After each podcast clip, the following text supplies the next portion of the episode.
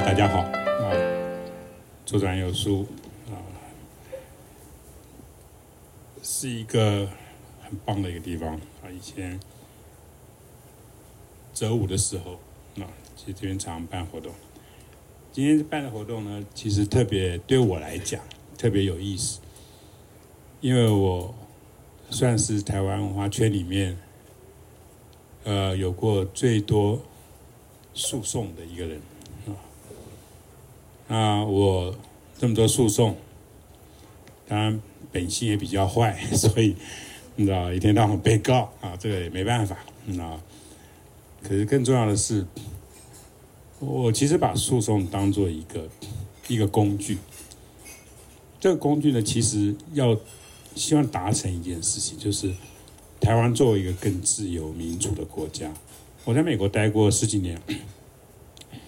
在美国的时候呢，我其实很喜欢看《纽约时报》上面的有关于那司法诉讼的这样子的文的文章跟分析。所以我回来之后，其实我就就是说，对于很多跟诉讼有关系的的案子，我其实从给我报告的角度，很喜欢去嘲讽，啊，因为嘲讽太多了。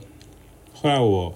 还收到那个司法司改会送给我了一本很厚的一个你们编的一本一本那个像是那个杂志大小的这个这个书，那里面就是讲了那历年来的一些呃司法方面的这个那争辩的一些一些事例。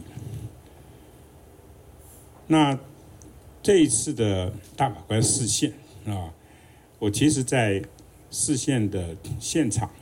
那，呃，徐宗立大法官主持的那个会议的里面，我其实就听了前法官啊建龙啊，他提出来很多的这个论点。那其实我里面有几点，我觉得说哇，这个就是我我一直想做的事情啊。那后来就。莫名其妙的有了这样子的一个法福会，就决定要来，你知道，等于是延伸上一次的这个讨论啊。因为上次讨论其实，当然呃，这个报章杂志也是有报道。那可是我觉得一般人好像对于这种事情不是那么的注注注重，所以呢。我问过身边的人，对于这个大法官那个视线的，很多人都其实不太不太知晓啊。那当然呢，台湾的这个司法的改革，那个是一步一步来了。那像有关于啊，今天两位啊，一位律师，一位法官啊，他们要对于啊这个毁谤这样子的概念，那这种辩论，那他们等于把。啊，那一天的现场再移到这边来，那我是其实非常乐观其成，因为我觉得更多的人对于法律这件事情有所明了，而且有所兴趣去钻研。我觉得台湾作为一个民主的国家，那他就更有希望。因为像我在美国的时候，我那个时候跟我女儿讲，我说：“你知道爸爸在美国学到的最重要的一件事情是什么吗？”我女儿说：“不知道啊。”我就说：“是三个英文字，I sue you。”那就是这三个字，I sue you。你知道？那我女儿说：“OK，那怎么样呢？”那我就跟我女儿说：“你你再偷我的冰淇淋吃，I sue you。”我答我女儿说：“OK，好，那我知道，这个很重要，这很重要啊。”所以。I sue you 这个东西，这个字啊，我在美国生活十几年，我对于整个法律的这个这个理解，就从这三个字开始，你知道，我就开始注重很多小事情，啊，这些小事情啊，例如说我在打工的时候，老板要叫我要把那个要把那个门口那个那个人行道上面那个冰把它弄干净，那免得人家滑跤摔跤。他就会来告我们。我说：“哦，真这么严重啊？对啊，那很多人这样被告啊。所以对于这种这种小事情，我就我就知道说法律在里面扮演的角色。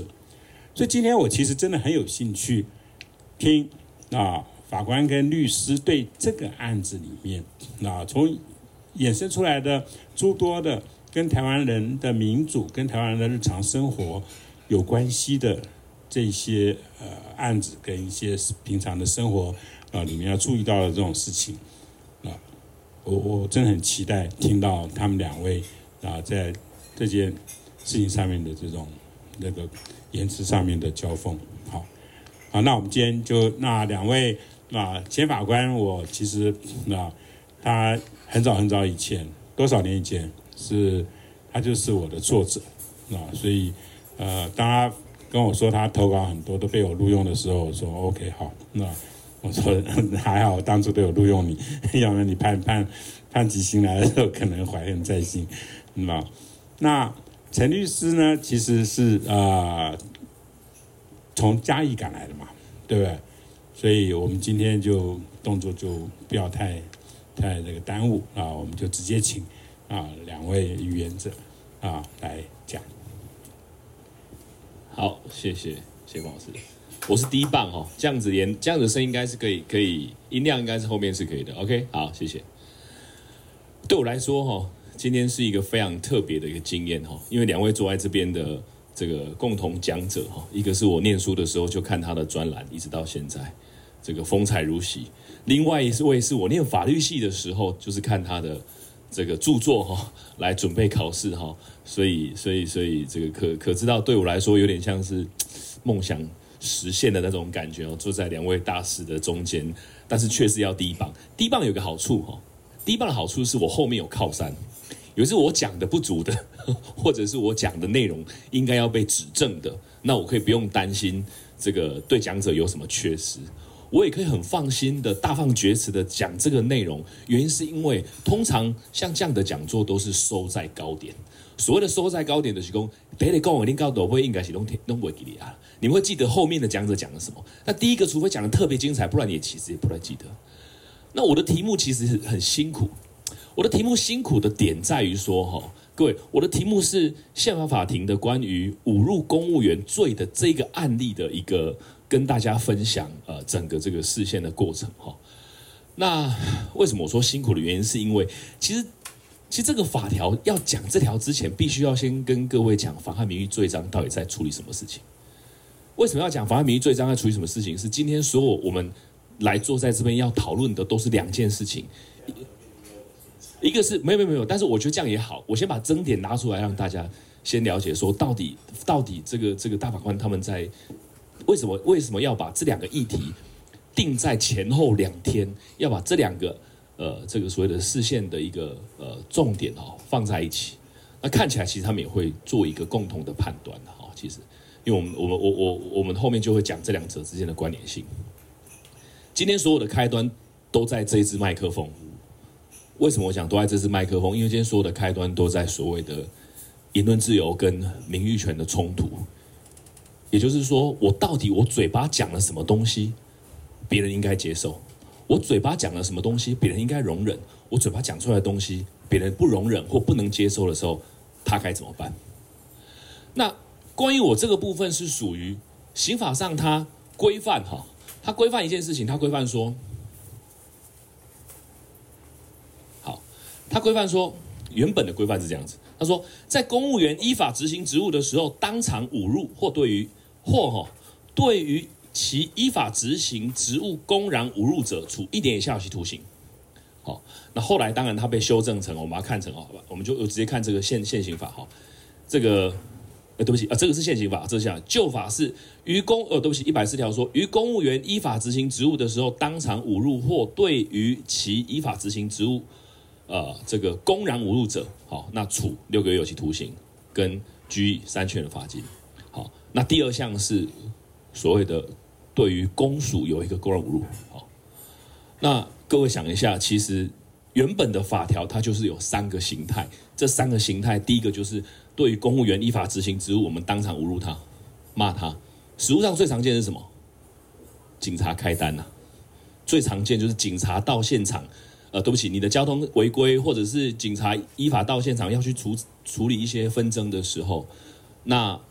被制止者他心生不满，他有些言语上面的反应、情绪回馈。第二个太阳是对于其依法执行职务公然侮辱人、侮辱者，可能就是事后发了篇文说啊，这个这件事情非常的不满，政府怎么可以这样子啊？疫苗怎么可以不公开？好，等等类似这样的情形。那除了当年哈，除了刚刚所讲的对公务员的这个言论被禁止之外，对公署也不行。好，对公署也不行。所以我那个案件哈，它的背景事实是这样子。好，我们知道现在法条规范原本有这三个不行，不可以。不可以对公务员当场执行职务的时候为侮辱，不可以发表言论来批评公务员执行职务，不可以侮辱对于公署的行为，这三个被制止的行为。注意哦，刚刚提到他是六个月有限，六个月以下有期徒刑。那我那个事实哈，我快速的带过，因为这个毕竟是一个争议性的事实哈，就是在一百零七年的时候，叶子台风造成日本的。灾情，大阪关西的机场有一个严重的淹水来影响交通。那在大阪关西机场这样灾情的情形，有数千的旅客受困在机场里面。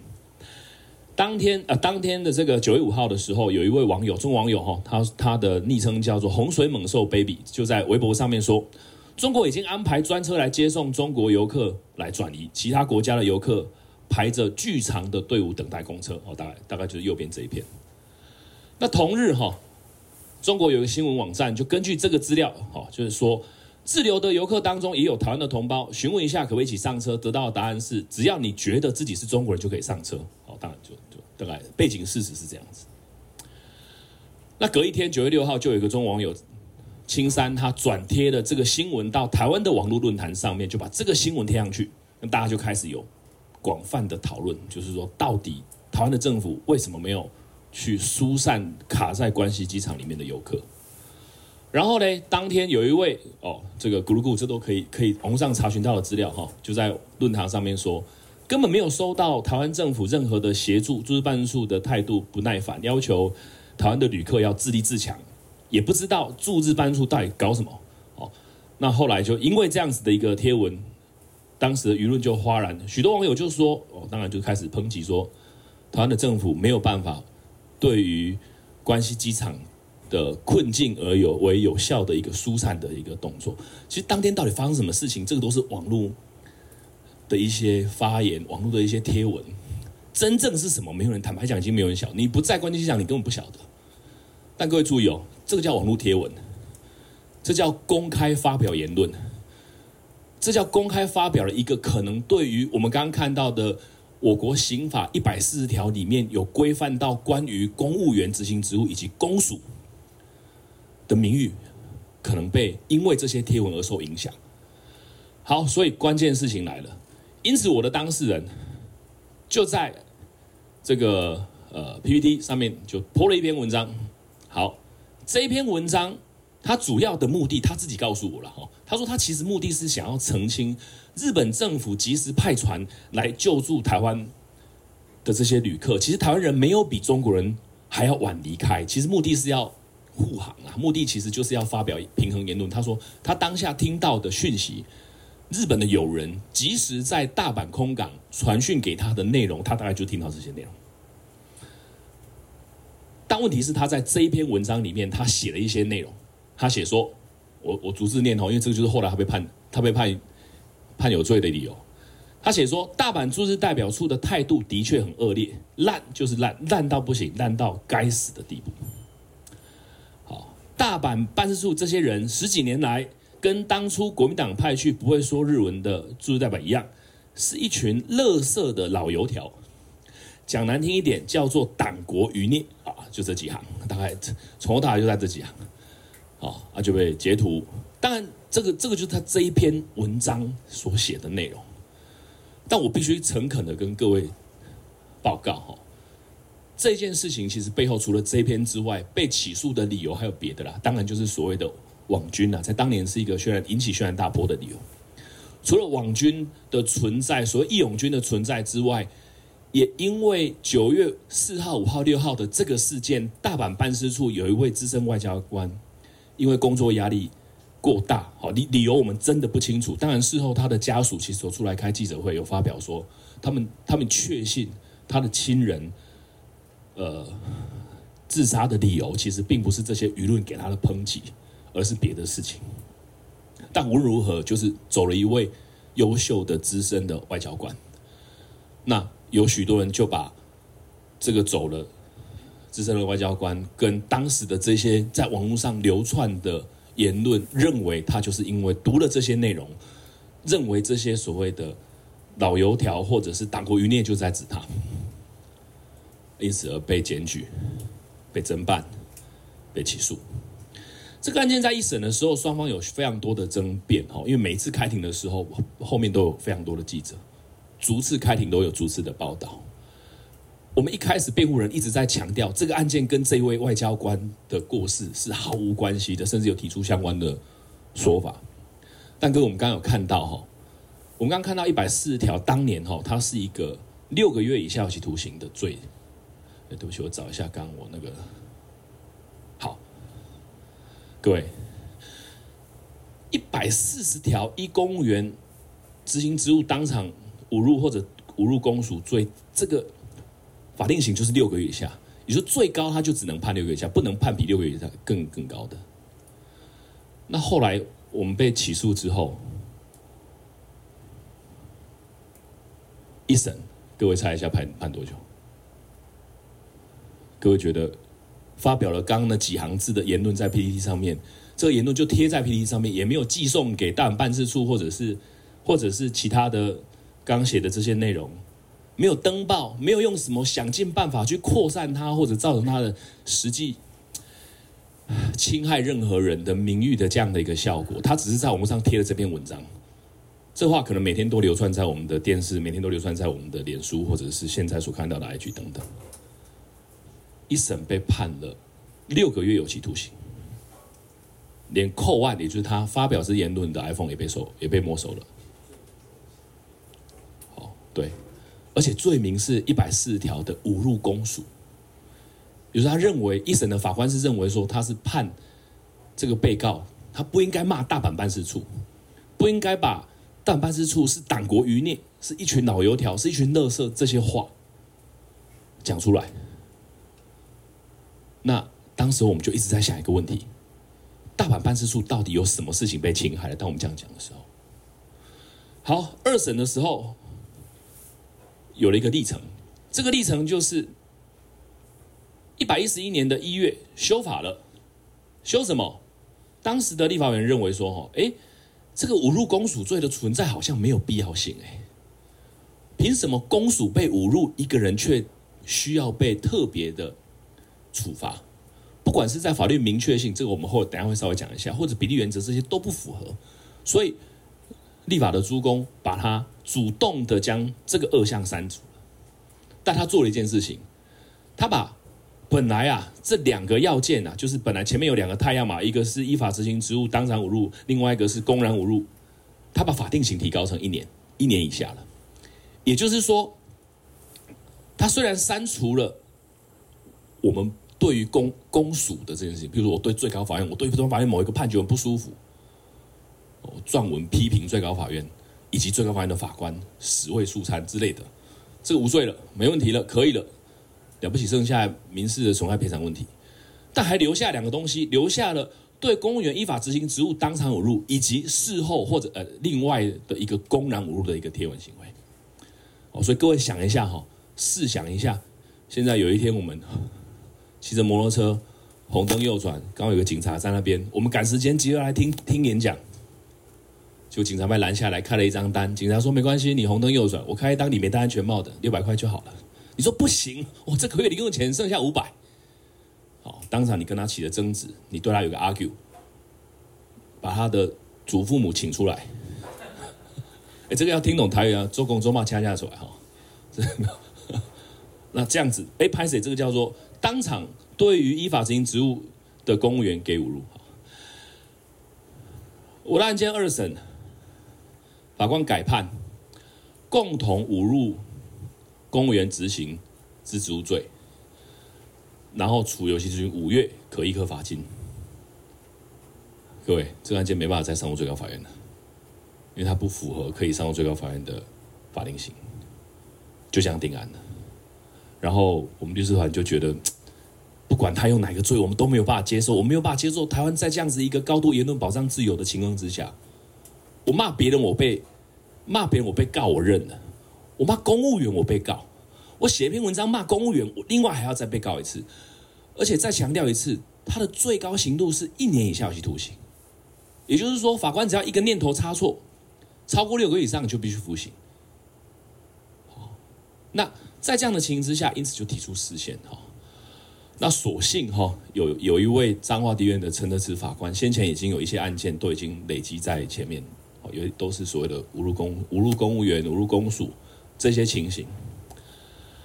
因此我们就提出宪法解释。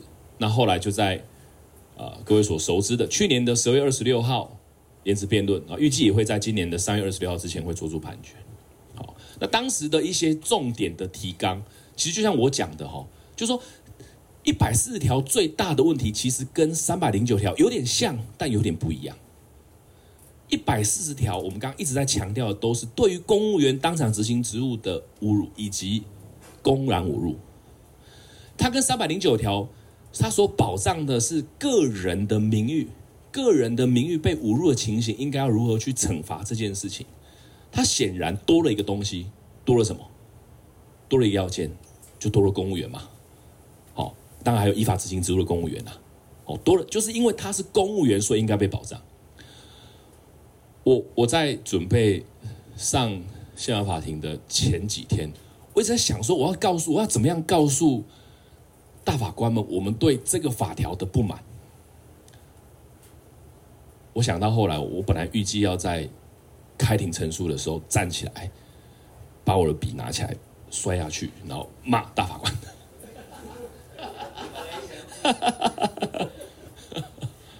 但后来想算了哈，不然我变成这个释宪史上第一个在宪法法庭里面摔笔，而且摔得莫名其妙，因为我也没有什么摔笔的理由哈。但我我其实只是为了要告诉解释宪法的大法官们。人民有表现自己情绪不满的自由，哎，这个自由应该被高度的保障，尤其是面对跟我们之间的关系有一个高权关系，就是说他是公务员呢，他在执行职务，他对我来讲，他可能是要让我受到不利益，这个不利益不管是什么，不管是我应该应得的，我回馈的方式是什么？我回馈方式是用嘴巴讲了几句话，他不舒服。他不舒服是因为他是公务员不舒服，还是他是人不舒服，还是因为他代表着某一个公署，所以他不舒服？如果他是代表着某个公署，或因为他是公务员而不舒服，凭什么我要面临一年以下有期徒刑的的风险呢？这实质上保障了什么？对不起，这实质上保障了以后我不敢批评公务员或者是公家机关呢？因为您要想哦，即便我把公署罪删除了。只要他是执行职务的公务员，那实际上还是对公署被保障。也就是，这大概就是实际让台湾变成，我连在公开场合讲一句“洗包子”我都不敢的结果，讲一句“小熊维尼”我都不敢的实质结果。所以大法官当时候列出了争点提纲，其实就要讨论这件事情到底应不应该被限制了。好，那这个就是我刚刚提到的哈，就这个一百四十条，它的规范就是公务员依法执行职务当场哦，所以请大家先记得这个当场，以及公务员依法执行职务后来或者事先所谓的公然侮辱哦，就是这一条现在所要去争取的。那首先我们当然必须去强调哈，一百四十条让让我们这些事先申请者最没有办法接受的是，这个侮辱到底要怎么定义啊？我们刚刚在。在在要来坐在这边之前，我跟邱法官探讨说，到底属不属于侮辱？其实，在一线之隔。这个一线之隔由谁说了算？由审判者说了算。为什么这样讲？因为他的侮辱到底明确到什么程度？什么叫明确？明确意思就是说，哎，我今天做了哪一件事情，我会被惩罚，我要事先知道。我告诉我儿子说。你应该要先吃，先吃完饭才能看电视。他事先知道他违反了，他会被惩罚，OK 吧？好，那各位，你讲什么东西在法在对公务员对你执行职务的时候，你的不满，你讲什么话会被接受？有一条明确的界限吗？为什么我说没有明确的界限？这一位大哥哈，这是一位，我记得姓林吧哈，他去看医生，他要复健。他复健的时候，那个复健师说：“不好意思，你今天临时来，我没有办法排班给你。”就开始在诊间跟医疗人员起争执。医疗人受不了了，就请警员来。警员来之后，双方就有火气，开始对骂。然后呢，这个警员就说：“你再说一次，你再骂我一次。”好，那这位被告他就用鹦鹉学语的方式回称：“你再骂我一次试看看。”双方就说，然后这个警员就说：“我把你逮捕。”好，那当然后来开启冲突之后，被告就开始说：“没考考啊，你得冲杀小，你得攻杀小。”好，大概就这样子的一个冲突。好，各位，如果按照刚所讲的哦，对于公务员依法执行职务，哎，警方来依法执行职务，阻止这个整件的冲突，医疗法有特别规定。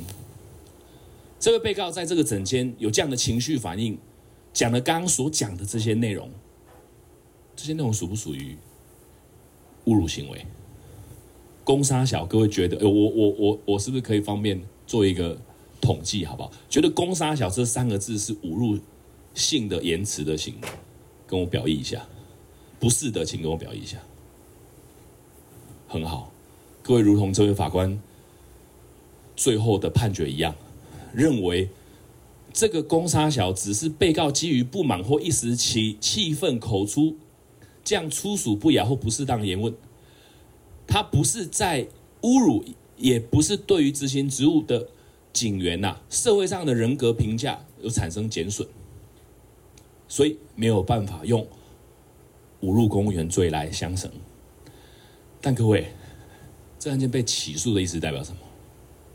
代表至少检察官认为这个案件应该是违反一百四十条的侮辱公务员罪，也就是如果不是这位法官的一念之差或他的想法跟各位一样，认为这个冲突并没有使得这位员警的名誉受到减损，其实他是面临六个月以下有期徒刑的，这是我们现在活在台湾的风险啊，所以。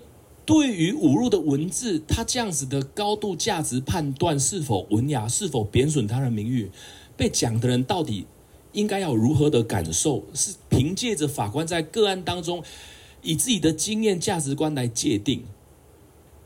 这也是我们等一下宪法官应该提出他那个非常有名的表格，哦，就是到底骂骂人什么内容可以获得什么样的结果？哎，这个明确性就给各位哈，这在我们法界非常有名哈。所以，我们认为这样子的一个规定，它就是违反法律明确性的要件啊！我没有办法事先预知我骂什么东西可以被接受，骂什么东西我要被关呢？哎，这件事情在台湾是不可想象的哎。所谓不可想象，是说，我连一时的情绪反应跟执法的公呃公务员有一些回馈哦，或者言论上面的对话，居然我必须面临的是一个有期徒刑的刑的刑罚哎。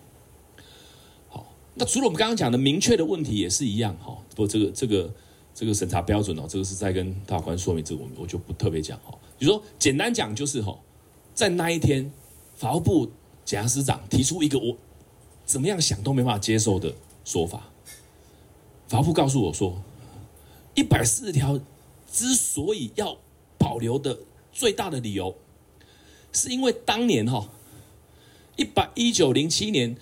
大清国的 刑律草案的一百五十四条的本文就已经规定了，规定什么？他说，凡职吏员施行职务时，当场为侮辱，或虽非当场而公然对其职务为侮辱者，不分有无事实，处五等有期徒刑、拘留或一百元以下罚金。哇！坦白讲，我不晓得原来一百多年前的。这样子对于 威权时代所保留下来的，对于公务员或对于公署的侮辱行为，应该要被特别加重处罚的理由，现在还必须持续着。法部告诉我说，这条罪它就是在保障两件事情。刑法一百四十条之所以非常的重要，是因为这条罪保护了国家法益，就是它保障了公务执行。譬如说我刚刚讲的，在一个强制执行的案件，民事的强制执行案件，可能是拆屋还地，要拆除房屋的时候，原不法占有之人，他一定会有非常情绪的反应。我想到，哎，我多几细两温刀啊！这个时候，员警要来驱离，要来要来施行强制力，他当场觉得不舒服，开始有一些言论上的辱骂，然后大法对不起，然后法务部说，因此一百四十条禁止这个被强制执行的人嘴巴去把人家的祖母请出来，是为了保障国家法益。好，第一个。第二个，他说，公务员除了这样之外，还有一个个人的法益，他的名誉权应该要被保障。哦，那天讲完这个东西之后，这个，哎，大法官就跳出来开始一直抨击一件事情。第一个，他说，如果啊，保障的法益是在政府，对不起，保障的法益是在公务的执行，那其实。刑法第一百三十五条的本身就有规范一个，对于公务员依法执行职务的时候施强暴胁迫者，处三年以下有期徒刑。什么意思？就是说，呃，举刚刚的意思哦，在强制执行案件里面，在财务还地案件里面，这个不法占有者他不走，这个时候警察来阻止他或来施行强制力的时候，他不但不接受，他不但没有用言语上去反击。而是用强暴胁迫的方式，扔东西、丢东西、放火烧等等的，这个强制让人家没有办法接受。那这样的情况在刑法一百三十条也讲了，应该被处罚。为什么？为了保障、保障、保障这个公务执行的顺畅。那既然已经有这个一百三十五条，何须要再留一百四十条嘴巴的言语行为呢？因为嘴巴的言语行为，这个公然侮辱或侮辱行为，没有到强暴胁迫啊，没有到强暴胁迫的话，那只是一个在接受公权力执行相对弱者或不利者，他最后的反击而已，而且这个反击是无效的反击。为什么？因为这个反击不会影响执行的结果，这是第一个我们提出来的抨击。第二个。那如果是对于公务员的个人法益名誉权呢？哦，这时候我们就说，哎，如果你只是这一条是为了保障我不能骂公务员的目的，是因为公务员也是人呐，警察也是人呐，警察听到在冲突的时候骂他祖父母，他会行大外哥啊，把你摔在地上，把你压制啊，哦，那所以他心里头不舒服啊。为了保障这个警察的公务员执行的人格，这个警察应该被特别保障啊。这个时候我们就说，哎，啊，如果只是为了保障个人的法益啊，那那刑法三百零九条的公然侮辱罪还在，你就用三百零九条就好了，你就用公然妨害名誉罪章里面的公然公然侮辱罪章就能够保障个人法益。如果你认为个人法益应该被保障。好笑的是，这个时候法官就跳出来问陈德慈法官说：“所以你认为，你认为三百零九条合宪，一百四十条违宪吗？你知道为什么吗？因为陈德慈法官在前一天就是主张三百零九条是违宪的，就三百零九条就是所谓的妨害个人名誉这样子的公然侮辱罪，他认为是违宪。这就等一下刚刚前法官所提都会提到的。他在前一天说三百零九条违宪。”他在隔一天十二月二十六号的，他有稍微点到说，哎，如果一百四十条要保障的是公务员个人的名誉权的话，那用三百零九条就好了。所以因此就有大法官跳出来质疑这个释宪者其中之一说，那这两条是要啊，对不起，所谓这两条是指妨碍个人名誉的公然侮辱罪三百零九条刑法，跟一百四十条的妨碍公务员的侮辱罪。是择一存在，还是两者可并存，还是两者都不应存在？哦，这个就是供大家去思考的。但当时我们的论点是说，一百四十条关于个人的名誉这件事情不需要被保障的理由，是因为三刑法的三百零九条已经对于个人的名誉保障了。我没有理由，因为你是公务员，你是警察，你是执行人员，你是执法人员，你是课税人员，我就因此而必须要高度的去被另外被保障，这是我们的想法。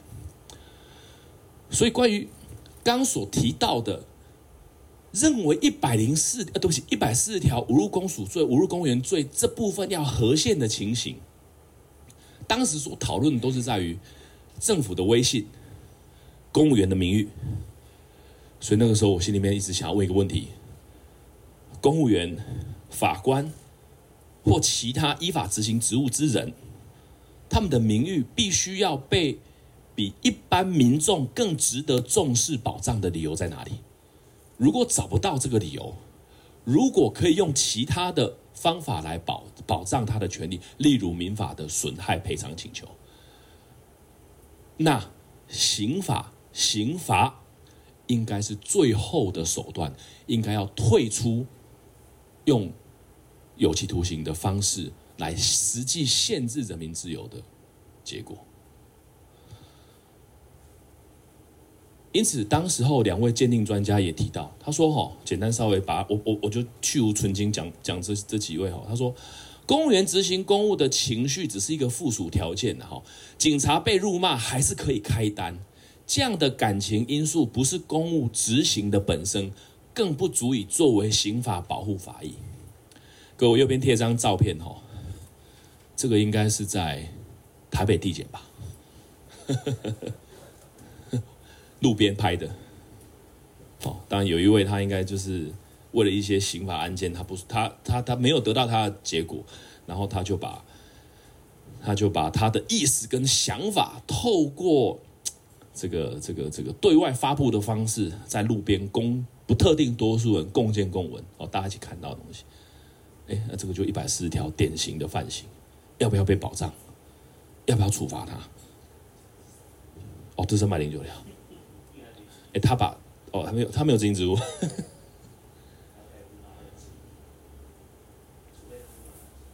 他有说他滥权才栽赃。无中生有，我抗告数百次，操弄司法不敢。哦，对了，对了，三零九。好，那另外一位张教授说，政府权威的价值值得被尊重，是因为他依法行政、依法审判。如果要非要动用刑罚才能够来确保一个公机关的官威，那实在是没有办法可以想象。能够维护政府的威信，好，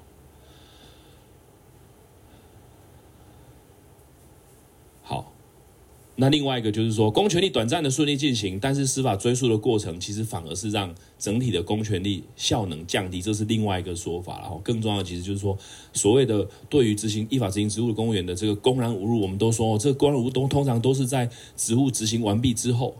所以是无从妨碍这个公务的效果。例如说，我们在网络上或在电视节目上谩骂行政机关特定的政策，或者是特定的公务员这样的情况。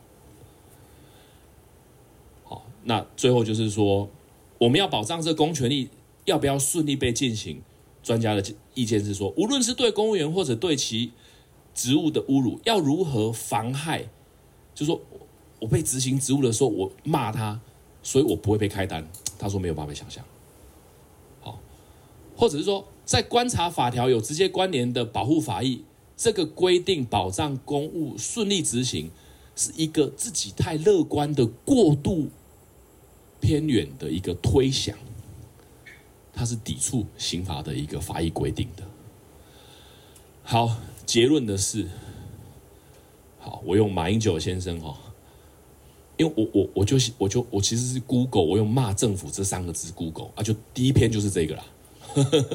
我想，我我想说，我就是用骂政府。第一篇就这个哦，马英九，马英九先生在去年十一月的时候说哈，他说民党七年执政都不像话哈，想到能源问题很难想象一个政府可以烂到这个地步，应该赶快下架。唉，看到烂这个字，我就不禁想到我的当事人，他写烂就是烂，他被判了五个月有期徒刑。这一篇，这一篇言论呢？我记印象深刻那一天哈，在呃，就双方激辩的过程当中，法务部的代表说：“哈，我们真的要让街上干声连连、余音缭绕、不绝于耳吗？”但我想要说的是，删除公务员罪不是要鼓励我们去侮辱公务员。所以我那时候我一开始我我还是先求饶，我说我今天坐在这边绝对不是目的，是为了告诉大法官们，侮辱公务员是有道理的，不是，不是，不是。只是这一条已经不合时宜，不应该存在，已经是一百多年前的规定，已经是清朝的东西了。清朝的官署在击鼓鸣冤，应该要先被打三十大板，不管你你的你你你鸣冤的冤情有没有道理，先打你个三十下，打的皮开肉绽。为什么要这样子？啊，因为你如果能够忍受被打三十三十下，打的皮开肉绽。那你今天来鸣冤的内容应该是真的了啦，所以他保持他的威信，保持他官署的威信。一个民主政治，一个民主政府里面，政府公权力的威信不是在于如何被营造，而是在于里面依法行政的公务员有多少。这是法治国最重要、最基本的理由跟目的。所以我们那时候就说。我们希望的是公务员或有职务公益性，他们其实反而容忍度应该要更高诶，不是更低耶，不是比一般人被骂还要玻璃心呢。你有公权力在执行的时候，你应该要更多的包容，去减少对立跟情绪。不是 Q 没人顾的大外哥啊，阿娘。对于这样的情形，在侮辱的对象，不管是公务员或他的职务。都不需要被加重处罚，或甚至不应该被处罚。所以最后的结论，我们认为这样的一百四条规定违反比例原则，法律明确性应该要无，应该要为违宪之宣告。这个大概就是我们那天的争执点。想尽办法用三十分钟的时间，让各位了解我们花了一个上午要去争执，花了好多时间去做准备的内容。当然，里面有一些东西，哦，就是就是可能过深或者是过远，部分我就没有多谈。那以下我就把我的这个这个内容交接给我尊敬的前法官，谢谢。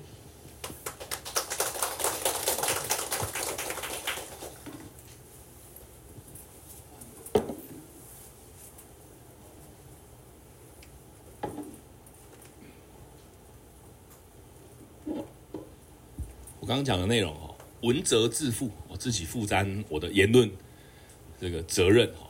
但是我就说我很放心的是，因为我后面有 有有铁马关在，所以使得我在讲的时候可以大放厥词，放心的大概大明的去说明。原因是因为更困难的在其实，在后面这个议题。谢谢。那个。我其实今天来哈，是我是小粉丝的心态来，因为那个光远大哥哈，是我从小应该说从学生时代，他刚刚提的给我报报，我不知道有几个人看过那个最早以前在中国时报，不是现在的旺中，就那个给我报报那个以前那个怎么讲啊？最早我一直认为光远大哥就是啊、在不管是新闻界、艺文界或者我们讲政治界，就是以戏谑这种方法来看待公众事务的始祖了。那那个时候我就我就蛮蛮常投报他那个给我报报的啊，就是那个都是用一个一一个一个短句，到底稿费是多少钱我也记不得，三百块还是几百块？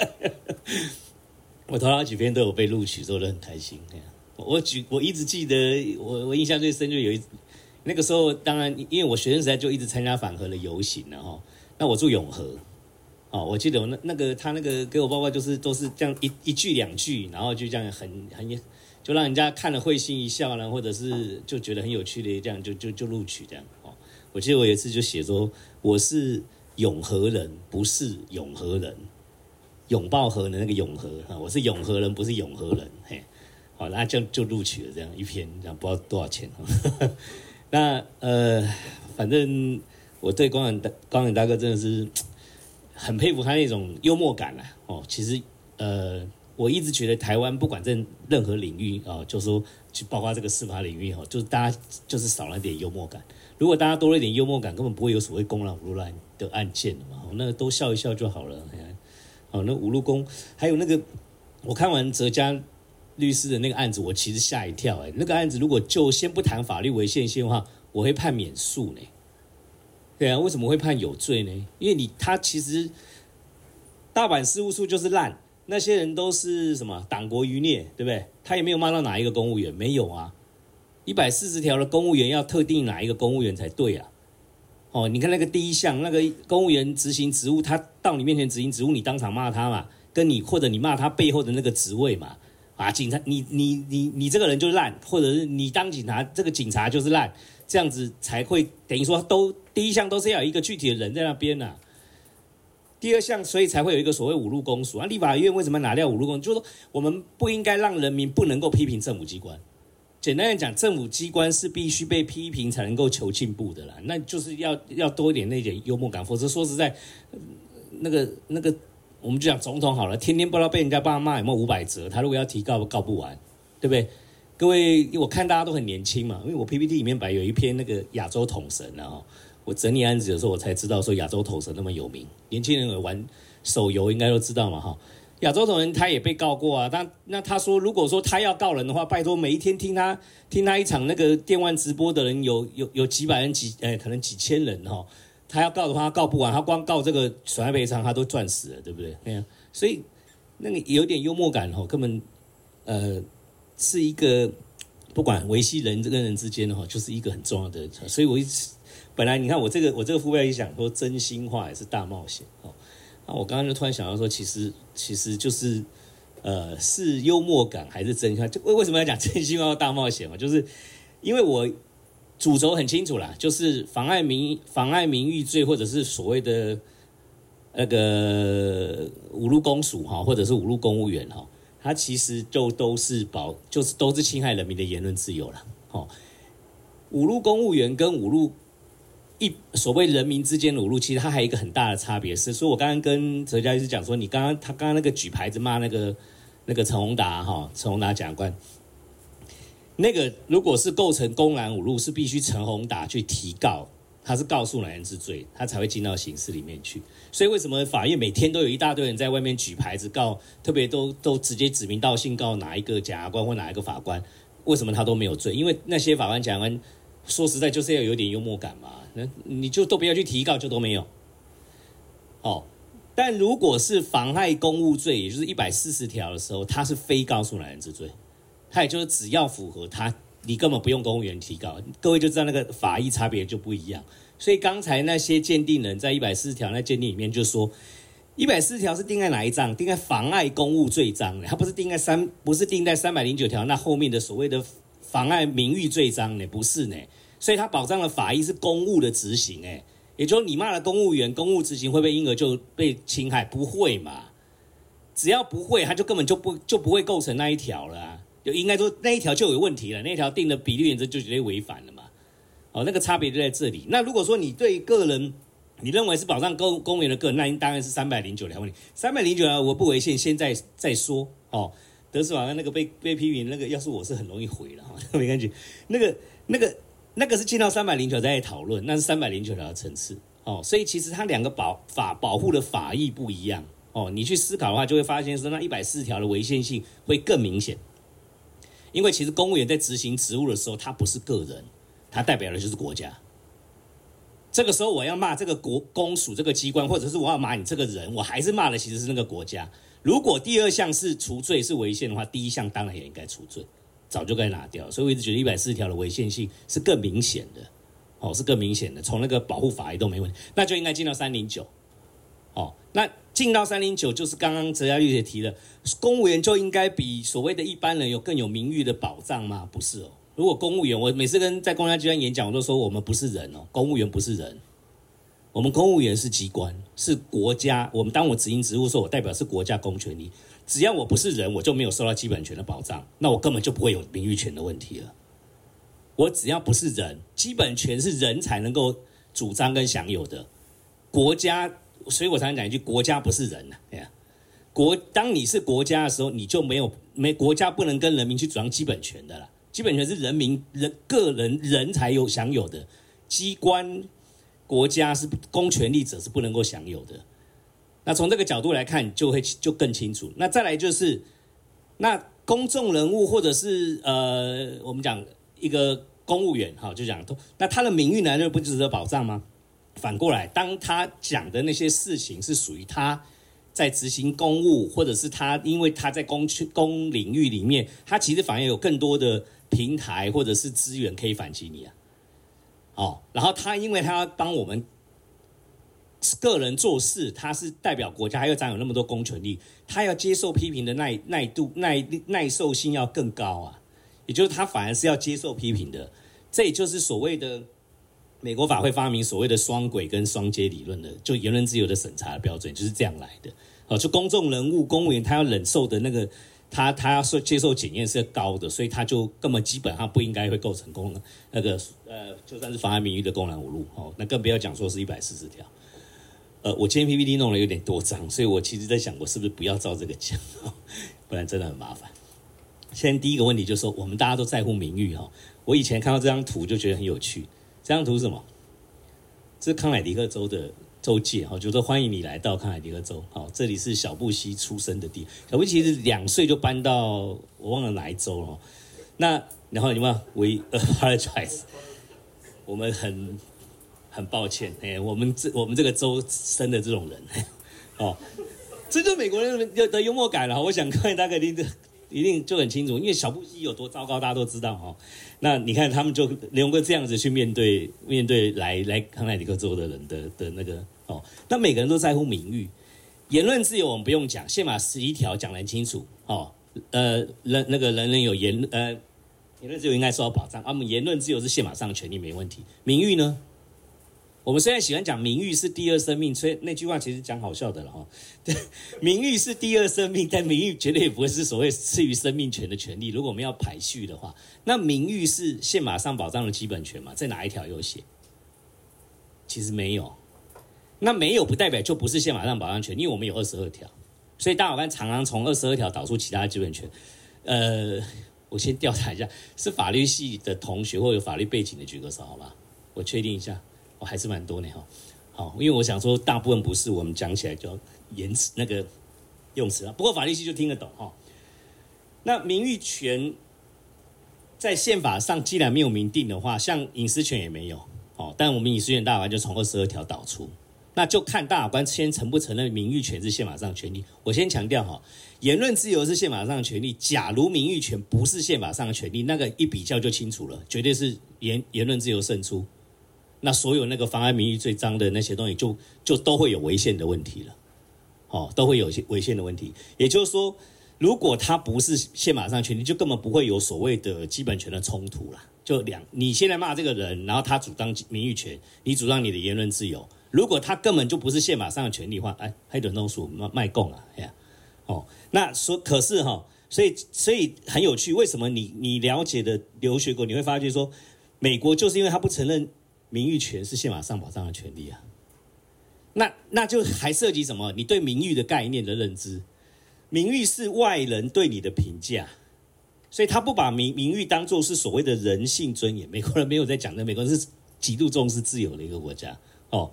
那跟欧陆法系不一样，欧陆法的国家，它其实重视的名誉哈，不只是外人给你的评价，还有内。内部我对于自己人格的肯定了啊，就我们讲自尊心好了，哦，自己就我那天在宪法里讲说，自我感觉良好的权利了哦，就是，所以就会变成是相当于所谓的荣誉，荣誉感。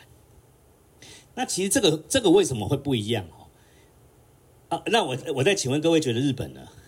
其实我读到了文献，然后一开始我看到所谓内部名誉、内部感情，说就是从日本来的。那日本人抄德国来的，哦，所以德国有妨碍名誉罪这的罪，美国没有。那其实是因为那日本呢，日本一样有阶级。其实其实这个去研究各国的文化就会知道了。美国是移民国家，他就是从英国大家一堆人跑到美国来，然后大家都是平等的啦。好，先不讲他们的黑人问题，大家都是平等的白人呐。哦，这样讲。好，那所以他没有所谓谁是贵族，谁是比较高的阶级的人，大家都一样。哎，英国不一样啊，英国是有贵族的，还有皇室。哦，欧洲各国大概都是那样的历史，所以贵族特别重视他那个地位名誉啊。日本也一样。哦，各位如果去研究比较日本的深层文化，日本还有那种种姓制度那种早期那，是日本还有什么以前的武士有没有？他也重视荣誉，好，那个宁愿切腹自杀，只要他的名誉受损的话，有没有？所以日本很显然的才会导出所谓的这种所谓的荣耀的概念。那台湾呢？各位去思考啊，台湾算什么国家？不正常国家。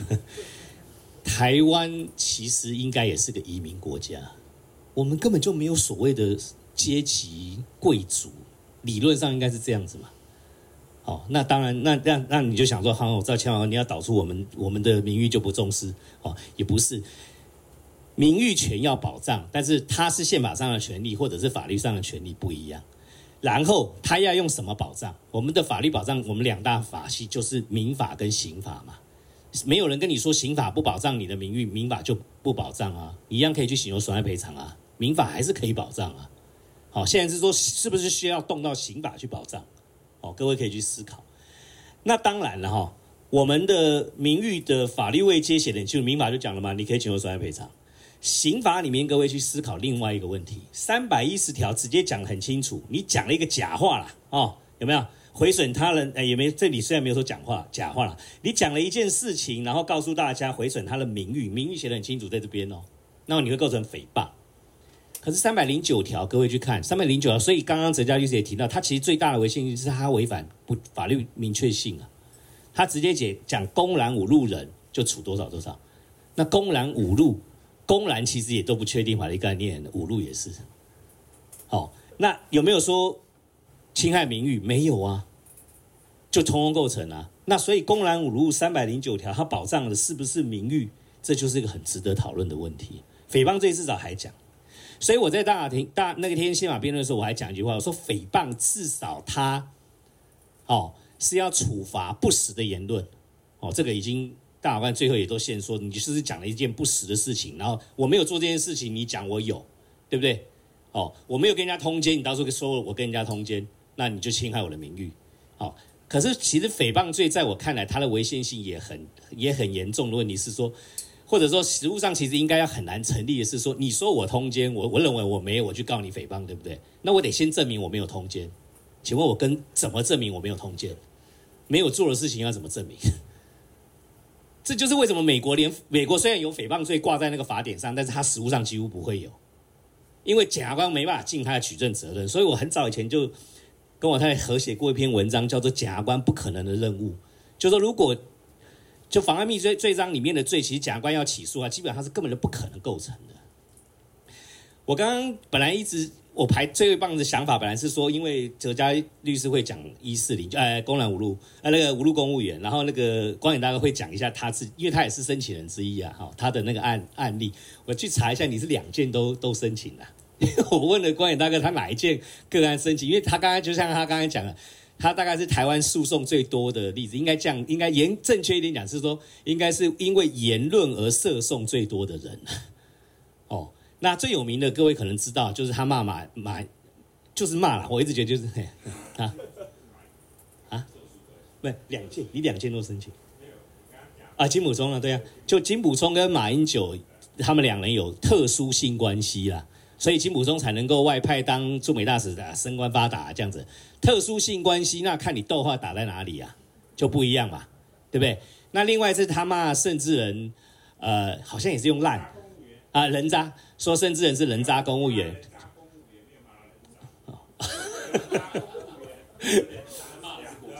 对呀，对呀，对呀。哦，那这两件有趣的是，他们都不找检察官啊，都是自诉哦，都直接自诉告光远大哥哦，也就是不走检察官侦查那一天那一条路径。这家律师是自证律师，他清楚啊，走检察官那边为什么都用自诉而不用公诉？就是走检察官呢，他自认为在检察官那边可能就不起诉掉了。就不会成了，所以他干脆自己来找法官，哦，等于是就看你法官敢不敢面对这么争议的案件，你敢不敢判无啦，就这样子，好，尤其又是当权者，那个时候都是都是马总统的时候，好，那我要讲的是，那名誉权被大法官提升到宪法位阶，好，那各位都清楚，哦，就是呃宪判字第八号跟最早其实在六五六就已经提到了，好，那。现在的问题就是名誉权，因而如果从大法官这个解释来看的话，哈，所以那天我们一直攻这件事情，其实是很难的啦，因为大法官已经讲了，他就很难改了。哦，他说名誉权其实是以人性尊严为核心的人格权的一环，他直接已经把名誉转化成人性尊严了。哦，哲嘉律师他们好处是他那两个鉴定人都还有利他们呢，那两个鉴定都认为违宪了。我三零九条打了多辛苦，是因为我看到鉴定人的鉴定意见，我快点差点昏倒，因为他们两个都是认为合宪的。哦，我本来以为很好打的仗，反而变得很难打，因为大法官有时候很听鉴定人讲的。哦，那。两个位鉴定人也都提这样的概念，也就是说，他们把三零九条，他们也承认那个不是所谓外部给你评价的名誉。好，因为我骂一个人，基本上诽谤会有一件事情可以去说啊，他没做，那你你你你罚不实的言论。哦，对，我想起来我要讲了，所以我那天在在在宪法法庭我就讲啊，诽谤至少还是罚不实的言论嘛，不实的言论嘛。哦，然后公然无罪，你罚的是真实的言论。是我一个我自己讲话的人，是真心这样认为嘛？光远大哥就真心认为那是人渣，光远他就真心认为你们有特殊性关系或特殊，看你都会要打哪里嘛？对呀，那为什么我不能讲？我没有别的所谓的事情当基础的时候，我做了主观的评论，这件事情变成是公然侮辱要去处罚的。哦，那。如果说他是名誉是外部评价的话，你明明就有做，你明明就是人渣，我为什么不能骂你？就像那一天我在我在法庭上讲的那个，其实是检察官他们先用那个词啦哦，他们说如果如果那个我们认为那个女生就是坏事做尽，就就是或者是他就真的在做娼妓，然后那个男生天天在家里打太太哦，那就是个杂碎。为什么？难道难道我就可以讲他是杂碎或娼妓吗？然后我就说啊，当然可以啊。啊，他就是啊，在我看来，他就是娼妓跟杂碎。为什么我不能？不然我要讲什么？不然我要讲什么？哦，我等下后面还举会举那个案例。那个台湾食物有非常多离谱的例子嘛。南投有一个老师哦，因为讲他的那个学生，那学生一一个月上课二十天，有十五天是小学生没有错了哦，大概超过十五天，将近二十天，每天都迟到，所以老师就把他拉来台上，说他跟大家讲说他是迟到大王。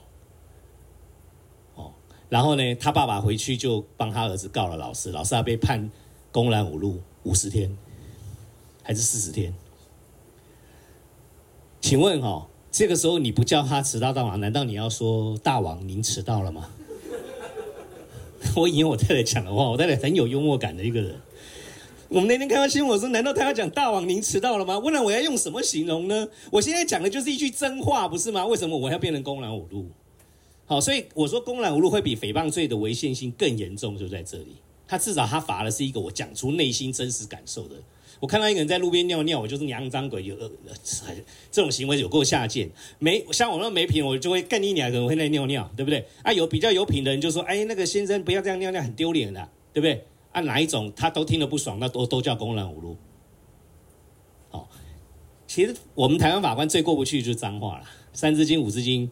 哦，所以当我三字经五字经都开始判无罪的时候，我就说我完全已经没有任何障碍了，我所有的公然侮辱都判无罪了。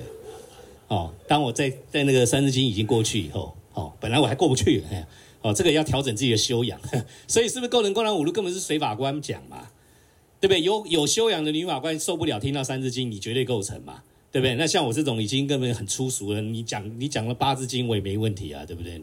那变成是法官决定。当法官用自己的道德价值观去决定你是不是构成罪的时候，这就是违反法明确性的嘛。当一个法律的构成要件充满了高度的价格价值判断的时候，而且是法官来判断的时候，而且法官是用自己个人来判断，还不能说所谓的一般通常。你所谓的一般通常，你法官我们法官有人讲屁话，说我们要合理第三人一般通常来看，结果搞半天还是自己嘛。对不对？所以一大堆提供账户的都会有罪，那是因为我们法官不会那么笨提供账户，但有人就那么笨会提供账户啊。但是我们又说啊，一般人都不会，神经，那都是你自己讲你不会而已，然后再把你自己套到别人身上，对不对？你要判人家死刑的时候，你就说你是神；你不判人家死刑的时候，你就说你是人，对不对？我们好像就常常自己在变换来变换去。哦，那 我我现在已经犯了公然侮辱公署了。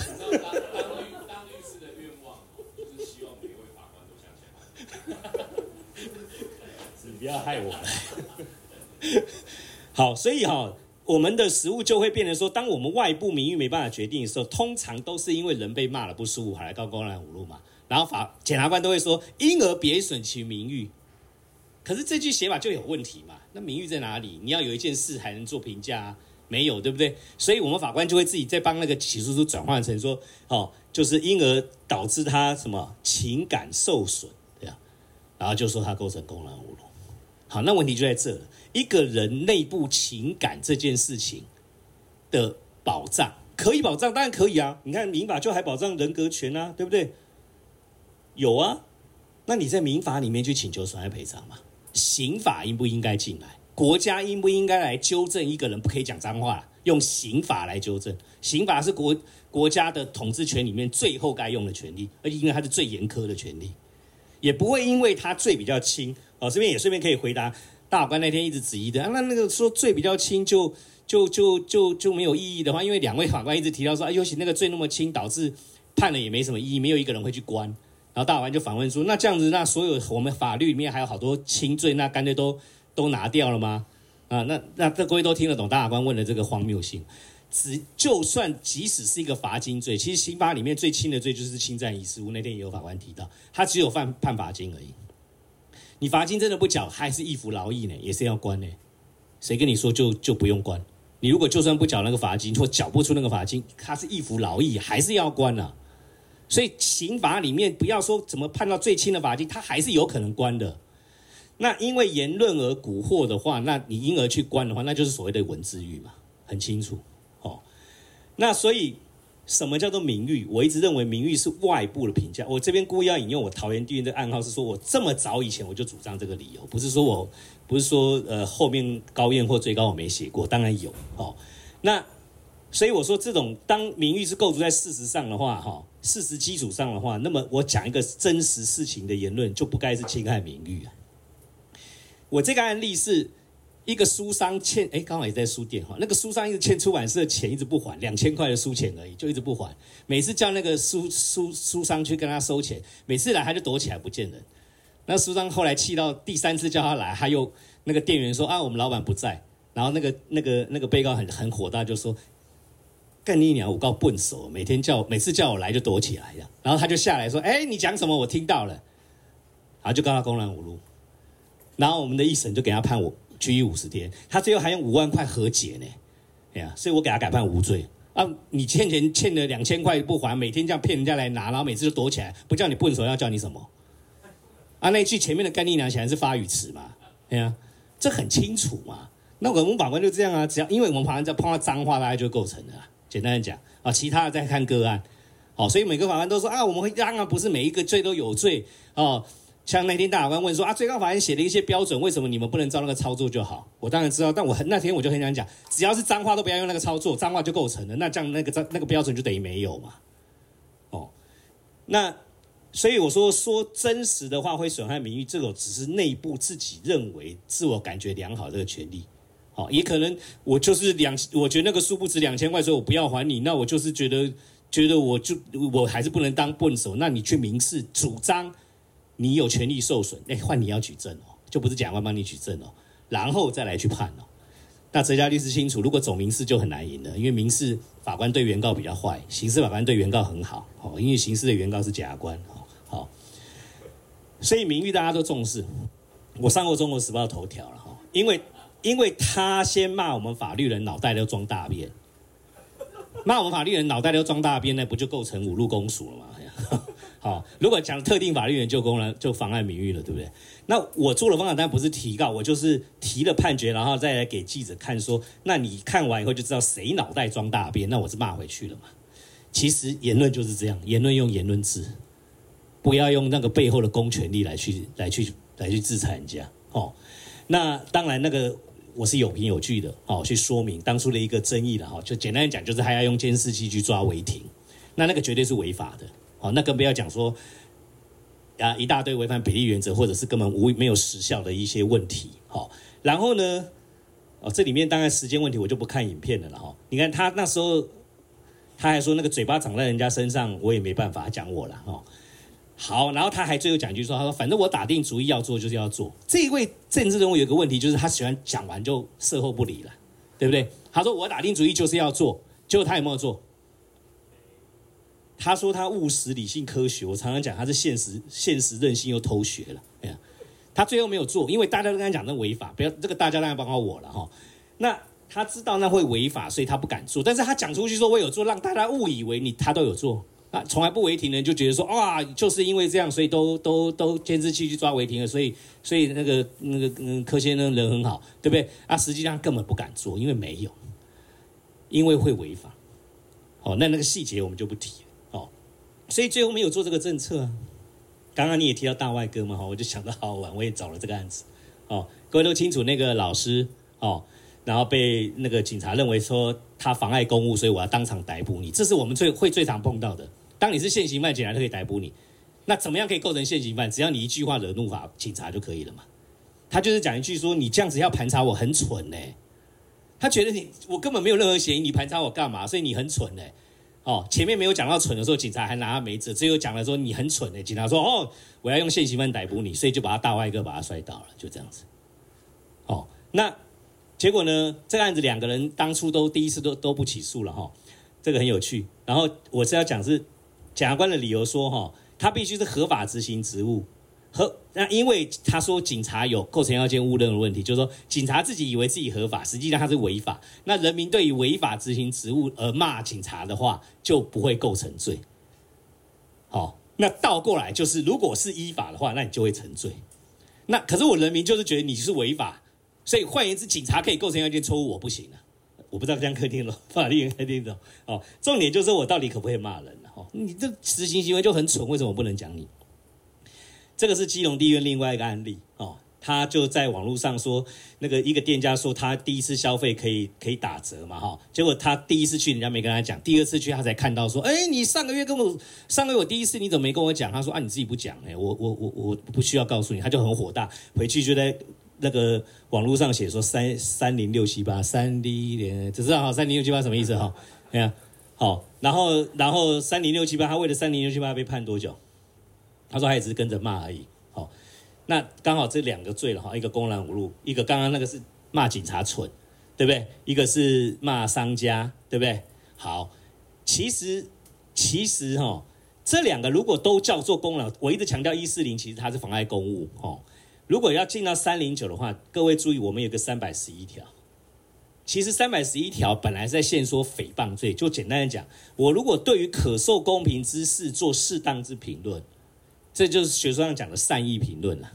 哦，那这个时候哈，公众可公公平的公平之事哈，我就不会构成诽谤。哦，那可是我们最高法院实务说哈，三百十一条只限说三一零，不能限说三零九。简单讲，可受公平的评就是一个评断，公然侮辱绝对是一个主观的评断，诽谤反而只是陈述一个事实，所以在我看来，反而更应该用三款的是三零九，不是三一零啊。好，那其实我们那个我们两个法院都一直叫我不要在大法官那边讲这讲这个问题，为什么？因为那大法官就会学到说，那我们就宣告和宪，然后用这个线索就好了，好，用这个线索就好了，好，那。好了哦，那基隆地院这个哦，各位我本来想问那个判多，他判五十天，你看哦，不然他要用什么骂那种无良商家？为什么我不能骂他？对不对？哦，只是因为我用了什么脏话，就这样，而且他还是用演示过的脏话，对不对？还不行哦。那这个脏话就更明显了哇！我想黄春明各位都知道哦，那个这位是那个成大的台语文教授，台语文系的教授黄春明有一次去台成大演讲，然后黄春明。各位都知道他是很有名的台语台语文作家，然后他演讲用北京话讲啊，他没有用台语讲。好，那那个教那个教授就在底下举牌子说，台湾作家不用台湾语言，却用中国语言创作，可耻。哦，不只是用国语讲，而且明明就有所谓的台湾文字啦。哦，他意思是这样。那黄春明那个人，各位都知道他个性很火爆，他本来穿这样子，他听看到这个这个看到这个他这样举哈，他就很火大，把衣服就脱下来，然后就。然后就五字经了，五字经各位知道哈，跟你俩老几杯，这六字吧。他说我确实用了情绪字字眼骂人哦，但是是因为对方先用可耻骂我啊，可耻没有构成公然侮辱，但他因为用了五字经就变成公然侮辱了，所以黄春明后来就被判公然侮辱罪。哦，那当然后来判了免刑啊，哦，那个是另外一个故事，我们就不提。所以我在判决里面常常用这句话：有力的表述未必是文雅的。要骂人的话才会怎么讲？你想想看哈，强迫一个人在情绪激动时不能口出恶言发泄情绪，那无疑就是强令他找其他宣泄出口嘛。因为我们如果骂人就会沉醉的话，那我知道怎么办？我知道自残伤自己。各位一定看过这，我又没办法像那个包容心可以把河里的鱼都骂起来，对不对？哦，那我就只好怎么样摔盘子或者是怎么样？那我可能反而是毁损，甚至搞不好杀人。哦，所以让人家发泄情绪不是坏事。结果我们现在用刑罚制制裁制止人家发泄情绪，不就是这样子吗？哦，好。然后我在判决里面还分析啊，我在我一个判决还分析《三字经》或《五字经》是其实是一种台湾长期存在的一种礼俗文化，哦，一种文化。那那个文化当然它其实是把女性当附庸，哦，所以就算你真的要所谓三字经，这个就涉及到什么？大法官很可能会走一条路，就是把公然无罪做合宪性限缩，就限缩在所谓的歧视性、仇恨性或者挑衅性言论。那么我怕的危险就是什么？他会把我这个话拿去用啊，就说只要脏话哦，那我就不知道那以后改成干你老师或干你北那那要怎么讲了哦，所以大家都喜欢把干你娘改成干你老师嘛，对不对？哦，那干你老师就有男的女的了，就都有了，那你就没办法再说歧视性了，所以大家以后就不会再讲干你娘。如果他会构成所谓歧视性言论的话，哦，那这个还需要做透过解释呢，还不见得呢。哦，所以我就说，你用歧视性、仇恨性或挑衅性言论去限缩，说这种言论才构成公然侮辱的话，他还是用另外一个不确定法律概念去限缩一个不确定法律概念。他说，因为德国他他仇恨性言论他是有处罚的，譬如说你你你讲那个犹太人都要杀，他有他的文化，哦，他直接定在刑法里面，直接定一个构成要件。那台湾如果要这样的话，你就直接去定一个明确的构成要件，不要再用公然侮辱来承载。哦，就譬如说你。霸凌的言论，哦，你定在那个反歧视法里面，或者是你现在不是要定一个反霸凌法嘛？你去定，哦，反歧视法你去定，哦，就是所谓的你认为哪一种言论可能会构成很严重的危害，哦，是先找出法益，那么你可以去定，我没有问题。所以我们另外会有恐吓罪啊，恐吓罪也都是言语，言语恐吓人啊。所以我们那天有一个鉴定的老师，他就提到说，如果导致人家的意志自由受到限制，然后他可能就。就就不只是要所谓所谓外部的评价啊，就是说他的意志自由受到限制，他的那个因为这个话，那个就是恐吓罪可以处罚，我们有别的就可以处罚，你干嘛要去拿侮辱罪来用呢？哦，所以那就就都是不是刑法老师都忘记还有刑法别的条文的了哦。好，那呃，所以我一直强调，就那天我也做了一个结论，我就法律不应该处罚一个真心讲出自己内心感受的人，那不管那个人修养多差，哦。因为言论自由保障的就是难听的话，好听的话根本不需要保障啊，大家都会赞扬。现在重要的就是那个听不进去的话要不要保障，就这么简单。哦，那我们不可以这样子说哦，我修养好，永远讲不出那个有没有？有一有一种法官会说啊，那骂人要有修，要有智慧啊，要有艺术啊，怎么样骂到人家恨得牙痒痒的，然后也没办法告你。那那不是每个人都像你那么会念书或者会选字啊，会用古文啊，对不对？哦，最清楚的骂人就是《三字经》下去嘛，对不对？所以，另外一种脉络说啊，那个《三字经》是发语词的不法，那当然是废话，因为本来就没有在骂人，那当然不法。现在重点我要挑战，就是我就是用《三字经》骂人，可不可以不法？就这样子。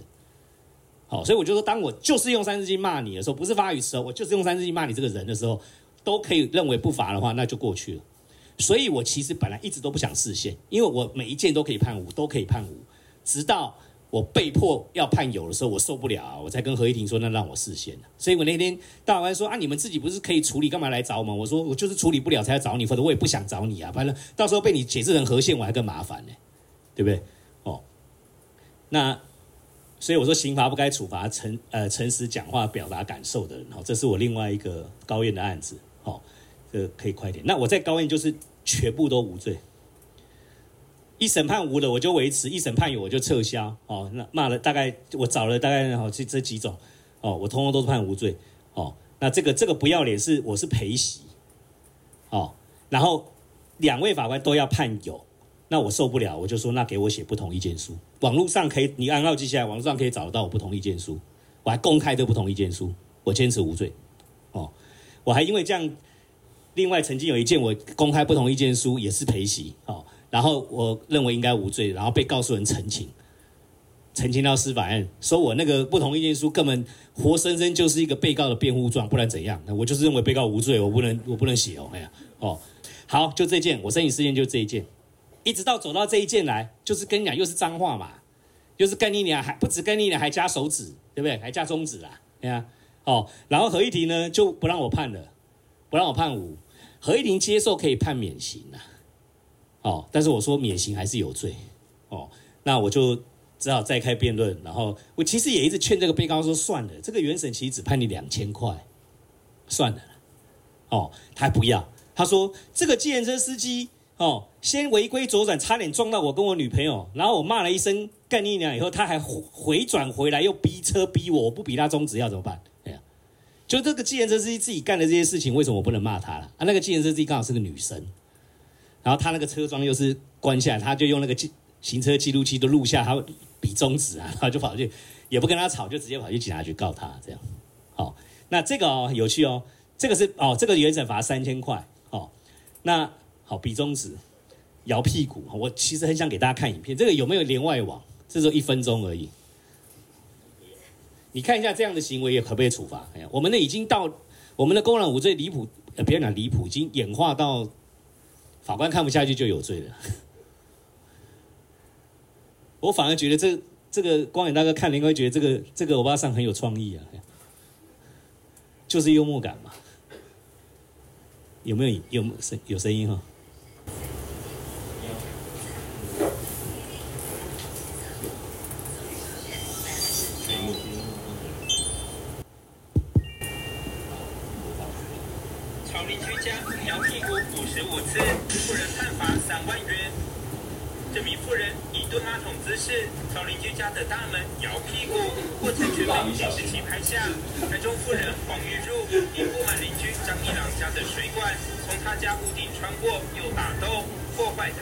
他家风水，双方相处和睦。去年七月到九月间，妇人从张家门口蹲姿摇摆屁股五十五次，邻居气得控告他公然侮辱。都安尼啊，安尼运动啊。哦，你是运动啊？系啊，我底下安尼啊。无啦，哪有都安尼啦？安尼啊。所发生的是这老无等法院裁决啊，吼，我一直气不消啊。虽然妇人辩称是在做运动，但台中地院审理认定他是刻意针对邻居，让人产生便秘的联想，轻蔑嘲弄的举动，足以贬损邻居的声誉和人格。昨天以公然侮辱罪判他罚金三万元。动新闻台中报道。这样的案例可以可以凸显很多事情，就是那一天哦，哎，应该讲说最近刚好有个报道哈，我们检。就是检警，呃，就检审啊，法官跟检察官过劳过劳的问题很严重，好，那记者去访问，然后好多检察官都跟他们讲说，首先应该要除罪的就是诽谤跟公然侮辱罪。为什么？我们有我们一年有几万件的这种案子进到检察署里来，起诉几千件，所以检察官常常说他已经帮我们挡掉很多件了。你想看以这个例子来讲，我。陈家丽自己清楚，公然侮辱罪这种案子哈，进到法院里面来，被告第一件是一定先否认我有做这个事情，因为骂干你娘就会构成嘛，所以他一定否认说我没有。好，所以我以前常常笑说，开那个住户大会的时候，开完住户大会哈，那个那个我们法院就多好多案子，因为那个住户会吵架，哦，然后呢就一定会马不知道哪个主委就被告啦，对不对？然后主委就会否认我有讲，然后他就要传八十个证人说证明我没有讲，然后告诉人就说我传六呃一百个证人证明他有讲，你要不要传？我们为了这种，然后最后真的先证明他有没有讲这句这句话。那天我有在大在在宪法庭也讲嘛，我们耗费了太多诉讼资源，然后开了可能可能三四三五次庭，然后传了十个证人，然后最后只是为了证明他有没有讲那句话。好，如果有就一定构成，啊没有就没有，然后再来上诉，再来传一遍嘛。你耗那么多资源，然后最后真的有，然后判什么？拘役三十天。或者三万块，这个判三万块。你看那妇人否认啊，法官还要帮他数，他一共摇多少次？五十五次。告诉人还不用写，对不对？我们浪费太多资源在这种没有意义的，其实这是一个多么有创意的一个行为呢？对不对？哎呀，你真的会摇一摇，你家就会怎样吗？哎呀，他想太多。你真的觉得会，那你就告民事赔偿。民事赔偿才是民事赔偿。他说这个法院不判一判他不爽，对不对？法院真的判了他就爽吗？那个、那个、那个、那个五三，哎，刚刚说多少？三千块三万块，三万块给你不是更好吗？用民事判赔给你，不是才会才会平平复你的情绪吗？对不对？他三万块还交给国家呢，你们你觉得很不爽，结果我国家赚三万块干什么？哦，那这个这个表不是不是我发明的，这个我也是网络上抓的哦。那光远大哥说他那天才第一次看到这个图，有没有？这个特殊性关系就是光远大哥的杰作哦，他是骂人价目表的第一名，判赔一百万。我我私下问了光远大哥，他自己赔的，他还真的赔的。哦，最后最后有一个和解金额，没有。哦，哦，好好好好好，是是是是是是，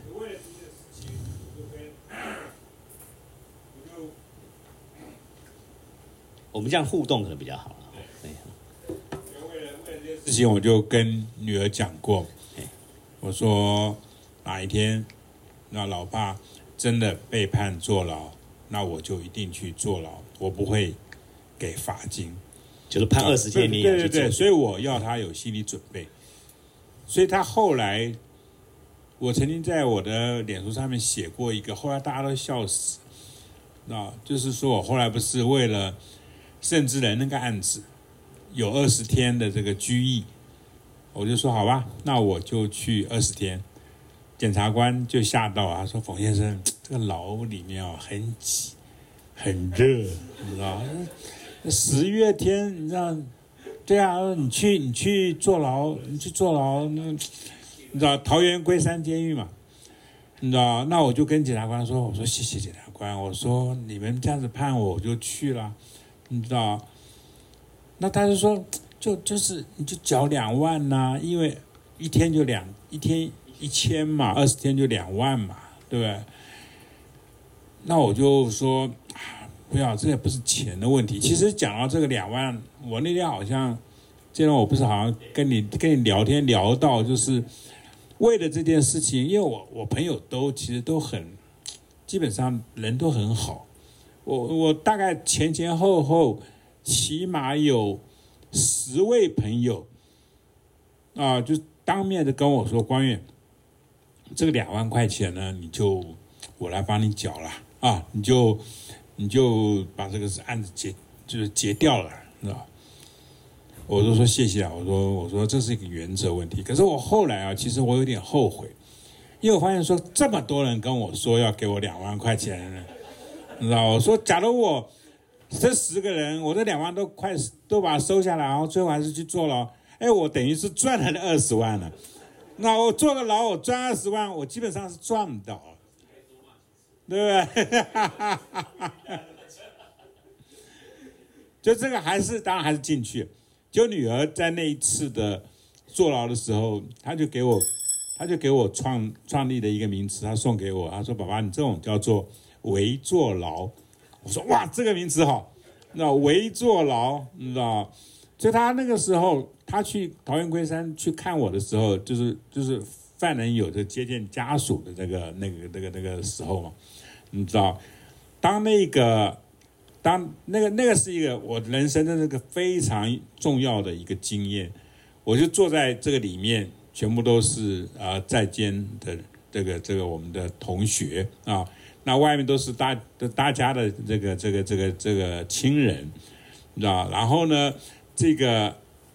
中间是以帘子隔住啊，当然是呃，这个轻探监的跟跟受刑者，你知道那个是有应该是有防防弹玻璃之类的挡在中间，可是因为有这个帘帘子在那边挡，然后时间一到，那帘子一拉，你知道，然后哇，就是你知道，然后我就突然看到我女儿就就不不吃一吃就就笑出来了。你知道，对，她就笑出来。我说，我说，后来就是开始大家这边聊天嘛，那，就是，那我就问女儿说：“你你刚才笑什么？你知道，就是我有点不太不太满意，你知道，你你笑什么？你知道？”他说：“爸爸，我从来没有看过你光头的样子。”我说：“哎，我说这样子还算，你知道，算是你真的是反应很快，你知道。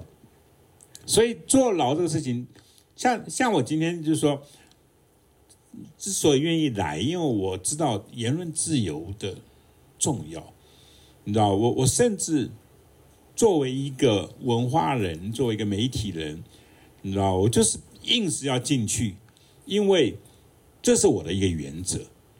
那你们今天判我，所以这件事情，我那天还跟建龙在吃饭的时候在那边聊天，就是说被判了二十天，如果在可以一颗罚金，那罚金跟判刑之间的那个关系是什么？你知道吧？那我觉得对有些人来讲，如果他没有钱去易科罚金，那是不是这这是对还是关？那这我觉得这有点不太公平。就是说，你其实还是啊依赖了你的这个背景，你知道去决定，就是说法律是这样子去判决，可是竟然还还可以有选择。我觉得这个如果从法律的观点来看的话，我我觉得这是不不太公平的事情，啊，所以我对于像。像讨论法律这个事情，我我当然就是，OK，我觉得这个是因为我自己有是等于是过来人，那所以我觉得说好，那我真的要来啊帮他们两位来做一个主持人，啊，因为我用我自己的经验，这个经验其实我最近在开始书写这些法律方面的事情，我我在法院里面的经验，那个是很多法官他们会。从就是有突然之间，他们会捏着鼻子，一直捏，一直捏，好几位哦，就这样子，因为他们要，他们要控制自己那种爆笑的东西，他们不能笑出来，他们一笑，人家说：“哦呦，自由心证，那你为什么冯光远讲的时候，你就可以，你就可以笑？”对，我我讲个最好笑的一个例子。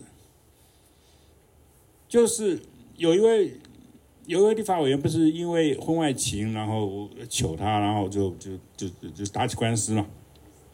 啊，打官司的时候那天，那个当事人比比较那个晚来，所以我已经有点不太高兴，你知道，大家都等你啊，那。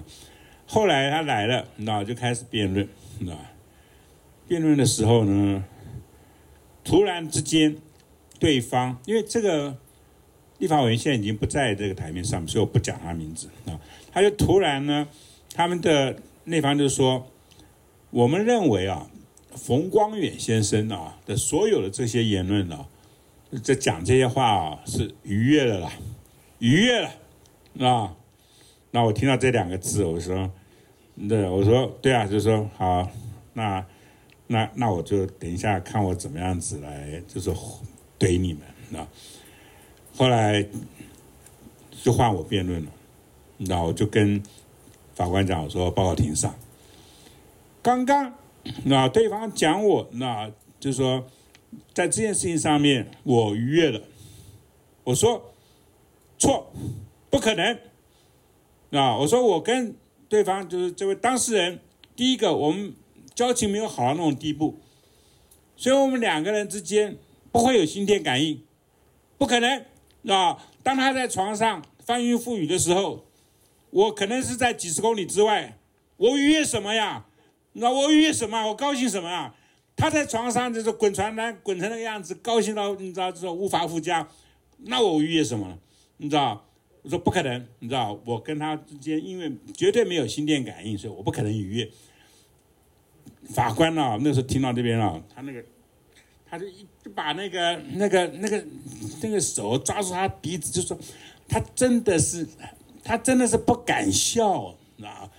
那下面的听的人全部哄堂大笑，就说 冯光远真的反应够快，那那对方的律师气到不行，就说啊算对对，然后他们随即，然后那天之后他们就撤告了，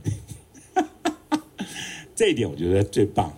也也没有很棒，还是我还是浪费了一堆这个这个诉讼的钱，那，所以我倒觉得，例如说，为什么特殊性关系，那他会判这么大？因为连法官都相信，就是说讲，就说对方讲的是性关系，而不是特殊性。我这个案子的第一第一第一庭。那个法官从德国回来的一位法官，他就问我说：“冯先生，可不可以帮我这五个字断断个句，你知道？我说好啊，那就是特殊性关系啊，特殊性关系嘛，那个关系实在是不是一般性啊，是这是特殊性。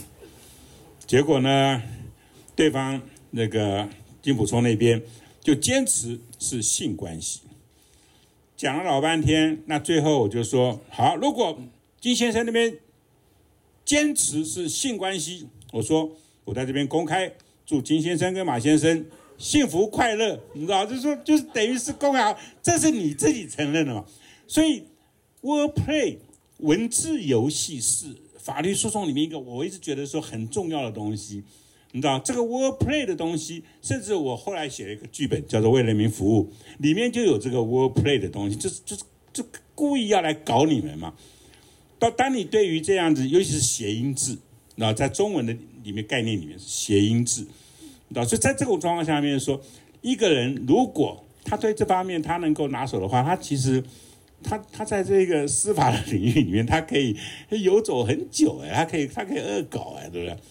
所以我的意思就是说，其实其实法律对我来讲说为什么这么重要？尤其是刚刚开始讲，在民主国家，到到最后就是靠法。的很多的东西的节制，你知道法律就是他们的这司司法人员对于很多事情的界定，那这对我来讲很重要。可是我要我愿意就是说，我一直提出挑战，提出例子，那让整个那所谓的民主自由这个概念，那可以更那更翱更更翱翔的，可以可以更久更宽，那。这个是我的一个，一直对于，你知道为什么作为一个文化人，我乖乖过日子就好了。你知道，我一听到你们惹是生非干嘛？你知道，我其实有点在刺激，刺激这一个，你知道，这个文化里面的一些一些一些成见的东西，一些一些定见的东西。我就是在搞你嘛。为什么这么闲呢？我闲，这是我的事啊，对不对？干我跟跟就是干你什么事呢？对对？OK，大概就这样了。嗯，所以为了让为了让光远大哥发挥创意，应该不要除罪哈。其实啊，这个还不止一百万，这个光四大报头版登报道歉就不止一百万。哎呀，登报道歉才是最贵的，各位可能不知道。所以周一扣那个登报道歉，那个才是真的是才是有够赔的有够多钱，那个真正赔的钱反而没有意义。哦，那我另外一件申请案就是骂检察官，那个被告就是那个被告就是骂检察官，他骂的很难听哦。他说：“检察官不懂不玩弄法律，比畜生还不如，厚颜无耻。”好，然后呃，然后你看检检察官就是说啊，注意贬损。哦，那这很有趣。我刚刚不是讲那个行车纠纷那个一审判三千块嘛？这件判多少？各位知道吗？这一审也是判有罪嘛？就到二审我也是要判无罪，结果合议庭又不让我判无。一审判两千块。我说检察官名誉比那个一般路人还要不值。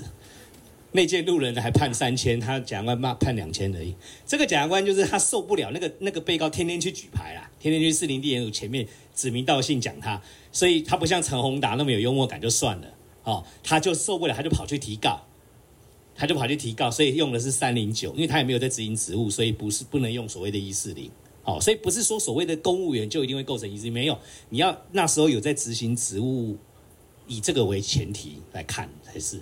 哦那好，还比较有趣的是哈，一审是怎么判呢？一审说比畜生还不如哈，会构成公然侮辱，但是厚颜无耻不会构成，就很有趣哈，就是文言文就不会构成呐，哎呀，然后太难听的话就会构成就对了啦，哦啊，所以我刚才就说骂人要骂的有学问有有艺术啊，可是你看光远大哥用很有艺术的特殊性关系还是有啊，哦，那所以那个这个又碰到是什么人被骂可能又不一样，或者骂人的是什么人？那骂法官呢？那各位想说啊，你你那个检察官跟跟那个一般人，你都坚持判无，就是我们检察官，我真的被检察官这样讲过，说反正我们检察官都不值钱就对了，在你手里都是判无啦，我们检察官被骂都判无啦，哦，那法官呢？我的法官可能那我就更被说了哈，这个是我在刚分发在台东地院的一个案子，哦，那这是一个律师，哦，我应该会打圈圈才对，抱歉，那这个陈律师呢，因为他现在还在执业，已经很老了啦，哦。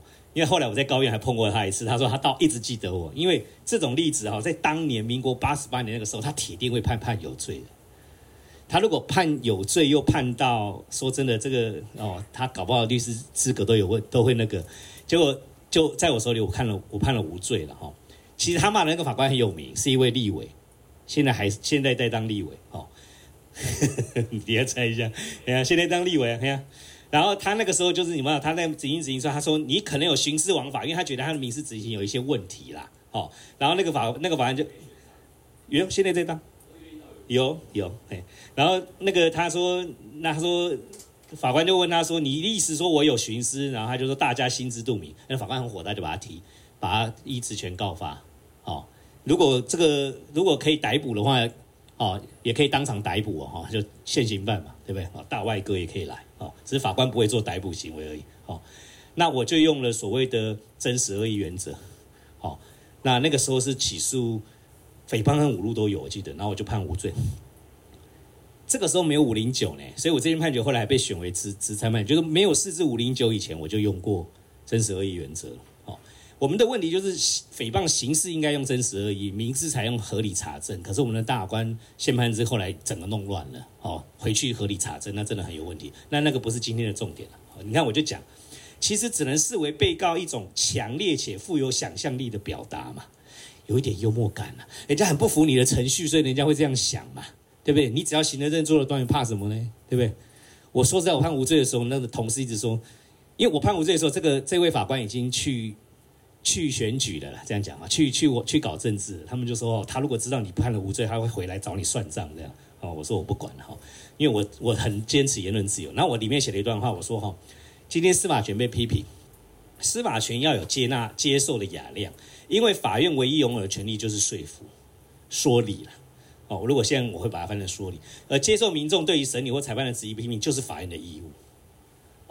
然后能够接接受这样的批评，让人家可以批评，这就是言论自由具有最长远的价值。毕竟能够让每个人都说出对于国家机关，包括司法机关在内的看法，这是台湾社会逐渐建立的弥足珍贵的权利。注意哦，这是一九九九年的判决。哦，现在可能你觉得当然之理，这当年要写出来哦，还还，然后 然后呢，我就举了个例子哈，我说哦，美国，哦，对，我为了写这件判决啊，我还从台东又请了两天假回去，把我家里的跟图书馆的书全部又搬了一批，花了两天写这个判决哦，然后所以我找到这个这个资料。哦，一九四六年，呢有一个检察官哈批评美国的法官有八名法官很懒惰哈，每次到礼拜五就案子就一下就结掉了啦，因为他们要去度假，他一直这样讲，然后接暗示他们接受黑帮的招待，下面挖沟哎，哦，那事实上也是判有罪啊，哦，他 Supreme Court 就是那个最高法院最后也是说，这个除非要证明有真实恶意，否则就是无。好，我说美国的法官能够接受如此的批评，我国也应该是这样子。好，所以我所以我一直坚持，我在法庭上也常被。也没有常常啊，也有被被告骂过或指摘过，但我都觉得，他如果真的不满了，你就让他骂吧。你应该记得嘛？哈，那天讲讲主任讲那个检察司司长开场的时候故意亏我，因为前一天前一天我讲说杂碎张继，如果我就是认为他是，为什么不能骂？然后那个检察司长就故意说：“如果我当事人觉得前法官的判决就是有够烂，判的够烂，我为什么出来出来？为什么那那我出来？是不是也可以骂说那个混大呃打混法官烂法官判的真的有够烂，对不对？不然难道我要讲他是包青天吗？他其实自己打嘛，下一句话马上打自己的脸。是啊，我就是可以要让你骂我烂嘛，因为我判了你就是不满意就让你骂，你不可能讲我包青天嘛，因为你现在内心相信的是我是个判的很烂的法官嘛。”我当然不可能讲包青天，这就对了，这就是言论自由的可贵，不是吗？他自己都后面那一句讲完之后，他应该马上想到要打自己。难道我要讲前法官包青天吗？对不对？是啊，就是不应该嘛。嘿呀、啊，你就是认为我尊重你这那个你自己真实的感受嘛。哦，那我们自己判决没有办法说服人，你然后你就说啊不行，你不能骂我，然后我要用刑罚制裁你。对，用刑罚来护卫我自己判决的正当性跟合法性，有意义吗？人家还是不会服，人家继续骂你而已嘛。哦，刚刚那些一直举牌在骂检察官的，他就是因为一直被那样子的的对待，所以他才会一直不服气，一直这样嘛。哦，呃，这个是要说最高法院就一直说哈，三一一条刚刚讲那个三一评论，哦，不能够限缩三零九。那其实我们最高法院这条路是错的，我们最高这条路应该开起来啊。我曾经想要提案大法庭，我们庭长不让我提，他说已经太多庭都这样见解，你推翻不了，那更惨。变成大法庭判决，我心里还想说，就让他变大法庭判决，那他绝对会是一个裁判违宪的素材，可以可以去可以裁判违宪审查，不是很好吗？哎呀，好，但是后来想到那个判决可能是我自己的，因为是我提案的，我还遵守大法庭的判决判下去，然后我自己明明就才否定说，然后我最后还要变成违宪判裁判，那我不冤死啊？哦，所以后来我就没提，没有提，然后我就我就自己在这个就是这一件的判决，哦，我就自己判，哦。我自己其实我就是撤销发回啊，认为是应该在判有罪。那这个是一个批评一个公务员，好，这个是一个市议员，哦，他也是这次也想选立委，后来退选了没有选，好。然后简单讲，他天天他是个网红啦，他天天在网络上骂别人，然后别人来骂他就不行啦，他到处告人哦。你只要去他脸书底下骂他，他就马上告你哦，哦啊，他可以天天骂人，哎，好，那所以我就觉得说，那你自己那么爱骂人，你就要接受别人可以骂你啊，就这样子啊，啊，你又是民意代表，好。那这个就是所谓的政治性言论应该比较保障要比较高的问题。那这个是双双轨理论底下要处理，哎，双阶理论底下要处理的。哦，那好，就这样。那所以我这边主要是这一对是这一篇是针对说要保障人民可以批评官员跟公众人物的言论自由。好，就闪过那个三一一的问题了。好，因为我们厅长不让我碰那个问题。好，好，那最后一快结束了。呃，大法官很可能会说，我要限缩在仇恨性、挑衅性言论。那我认为的问题就，我那天时间不够，本来就想举一个例子哈。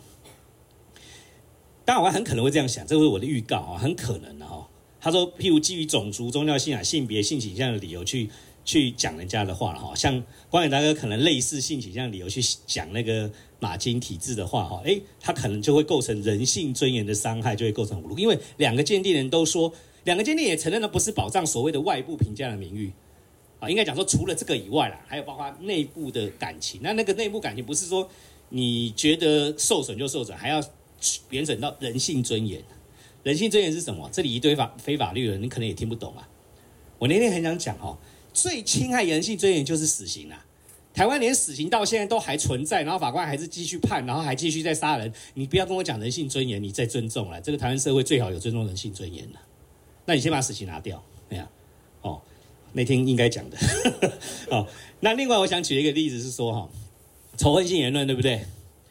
刚好台湾社会都发生过，各位应该看过很多所谓的台青、独青的哈，去砍蒋中正头像的头吧，对不对？受够仇恨吧？那是一种仇中，甚至你说仇外省人的情绪或者统治阶级情绪，对吧？可是同时间你有看到在台南有另外一期所谓的统派去砍谁的头？八田雨衣，是吧？台南那一集很有名，砍八田雨衣那个头像的头，那也是仇恨性言论呐、那你要不要构成这个处罚？刚刚回到为什么我前面还是要留下那个案例？对，所谓公众就政治性言论，这两个砍头的言论，其实这个就是所谓的，其实我后面有一个隐藏版啦，就是后面有一个隐藏版要讲象征性言论。哦，那这个时间问题我先不讲，就是用举动来表彰的这个东西也是言论自由，它就是所谓的象征性言论。这种都，你说两个都叫仇恨性言论，实际上它都是高价值的政治性言论，它更应该受到保障。可是你如果说陷入在仇恨性，那这两种通通都变成要处罚。在我来看，它反而是高价值的政治性言论更应该保障，更不可以用刑罚来处罚，那不是很冲突吗？哦，所以说你你那个所谓的所谓的那个那个限缩哈，其实还是会非常有问题。那个你不如直接。构成要件明白定，你真的敢定说，呃，用外省之侮辱外省人处多少也可以啊？你如果敢这样定的话啦，就你要把明确定起来，而不是说啊仇恨性、挑衅性，那个没有意义，那还是用不确定法律概念去解释另外一个不确定法律概念而已。哦，所以我认为就干脆宣告违宪，然后去另外个别法律去定你需要去处罚。最后，大法官其实在诽谤罪会做那么保守，哈，就比五零九还要保守那个宪判制。那我很怕公然，我就会这样。他就是大官很在乎一件事情，因为台湾不是台湾，这是全球的问题。网络兴起以后，那种随时就可以，像随时就可以骂人，随时就可以被人家听到好的那个情况，而且随时就散布的很快。好像这个嘉律师举那个骂大阪的那也是一样，那个后来证明是假新闻嘛，对啊，是完全是假新闻嘛，乱贴的图，然后假新闻，然后好杨慧如他们、卡斯他们就信了，然后搞成这样子。那大法官很怕，就说，你看美日本刚好又发生那个女孩子有一个女孩子女学生被霸凌哦，韩国也有演演员被霸凌，韩国人特别爱自杀，不知道为什么哈，没有这样有这样有点歧视性韩国韩国人哦，那个女学生就这样去自杀因为网络霸凌嘛。大法官的那个提纲里面提了一个问题：这个这样的罪在现在网络兴起的时候，是不是更这个判断应该有所不同？大法官想的是说，如果我都让他除罪以后，他变成大家围攻一个人，哦，然后他很可能就譬如就刚刚讲的霸凌现象，那个你就把它定成构成要件去定那个所谓，你其实连霸凌你都得先讲清楚是什么样要件，好，去定在别的法律里面去处理，他不应该还是用这个公然侮辱来处理啊？哎，可是日本人很笨的，日本就真的去把公然侮辱罪提高刑罚，说我要处罚这一种，结果搞搞半天还是只有那一件，没有别件，好。那我要讲的是什么？网络这件事情反而更容易入人于罪。我想讲的就像亚洲头子那个例子啊。以前公然侮辱还必须你要见到我，我这样子讲，然后另外一个人听到，啊，有三个人，这样才叫公然。现在不用了，网络这个平台，你人都从来没见过，我只要这句话一骂出去，今天上线有一百个，那我就公然了。所以我倒过来是，我都永远都从被告的角度去想，被告反而很容易沉罪。对对对。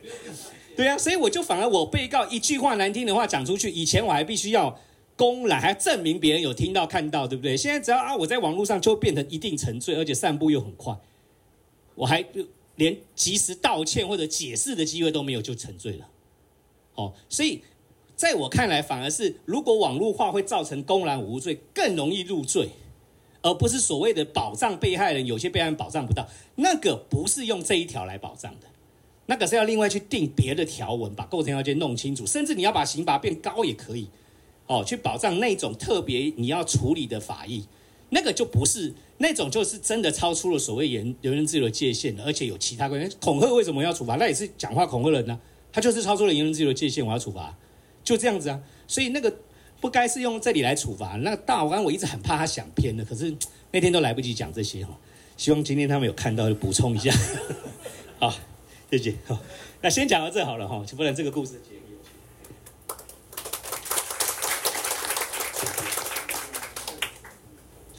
我我我也必须补充一件事情，就是说，其实我我比较幸运，我真的很幸运的，就是说我这个案例哈，就像刚上一个朋友所问的问题，什么时候我可以申请视线？就是刚刚像我刚刚说的，当你受到一个你没有办法接受的结果，你必须先以身试法的去接受这件事情。甚至可能是一个非常你没有办法承受的后果。这个时候，你必须要透过一个诉讼程序，已经没有办法为你的清白，通常就一程序有，所以再审、非常审那都不算的。这个时候你，你你没有办法接受这个最后的判决结果，你穷尽所有的途径了之后，你可以去提起大法官。大法官是大凡大凡解释或现在的宪法法庭是最后能够帮我保护我的一个机关的。那一天我们在像就是我那个案件一百四十条无公务员罪的时候，我印象也蛮深刻的，就是那个彰化地院的那个陈德志法官，他最后用一个东西结尾，他说他看了一本书，这本书是在研究台湾的彰化到底的起源是什么。这本书里面讲了一件事情，说彰化这件事情是弱者对于权力不对等的时候最后的自我保卫的武器。就是我讲脏话的目的，不是要贬损你，不是要让你觉得什么，是这是我的武器，我保护我自己的权利。但我我当当下，我觉得大法官不是很接受这个说法，因为可能大法官觉得，even 是你的武器，你不应该去伤害别人之类的。但我觉得值得被讨论的是，我讲这个话为什么要被刑法来来处罚？这个是我们不断要去努力的。那还有一个部分，其实我也很想跟法官。就是就是提出我的想法是说，刚刚邱法官有提提到一个点哦，就是说，为什么我讲真话要被罚？可是我有时候我仔细想一下，当我去骂一个人智障的时候，其实我心里面未必真的觉得他是智障啊。我骂一个人，我我不是真的觉得他是笨蛋、白痴，或者骂是猪。对，我不是我不是真的要去评价，想说他是，我只是觉得他当下这个行为就是这样子的情形。我不是要去让。我讲出来的，听到这句话的人，觉得是如此。这未必是我，我觉得这已经是哲学的想法了。比如，我我们当一个行为表现在外，要受到刑罚的处罚的时候，坦白讲，不论他真不，我我的想法是这样子，我不觉得不论他真不真实哦，不只是我觉得是真实的，我觉得他是娼妓，我讲娼妓，我不应该被罚。我甚至他不是娼妓，我还讲他娼妓，不论真不真实，我认为都。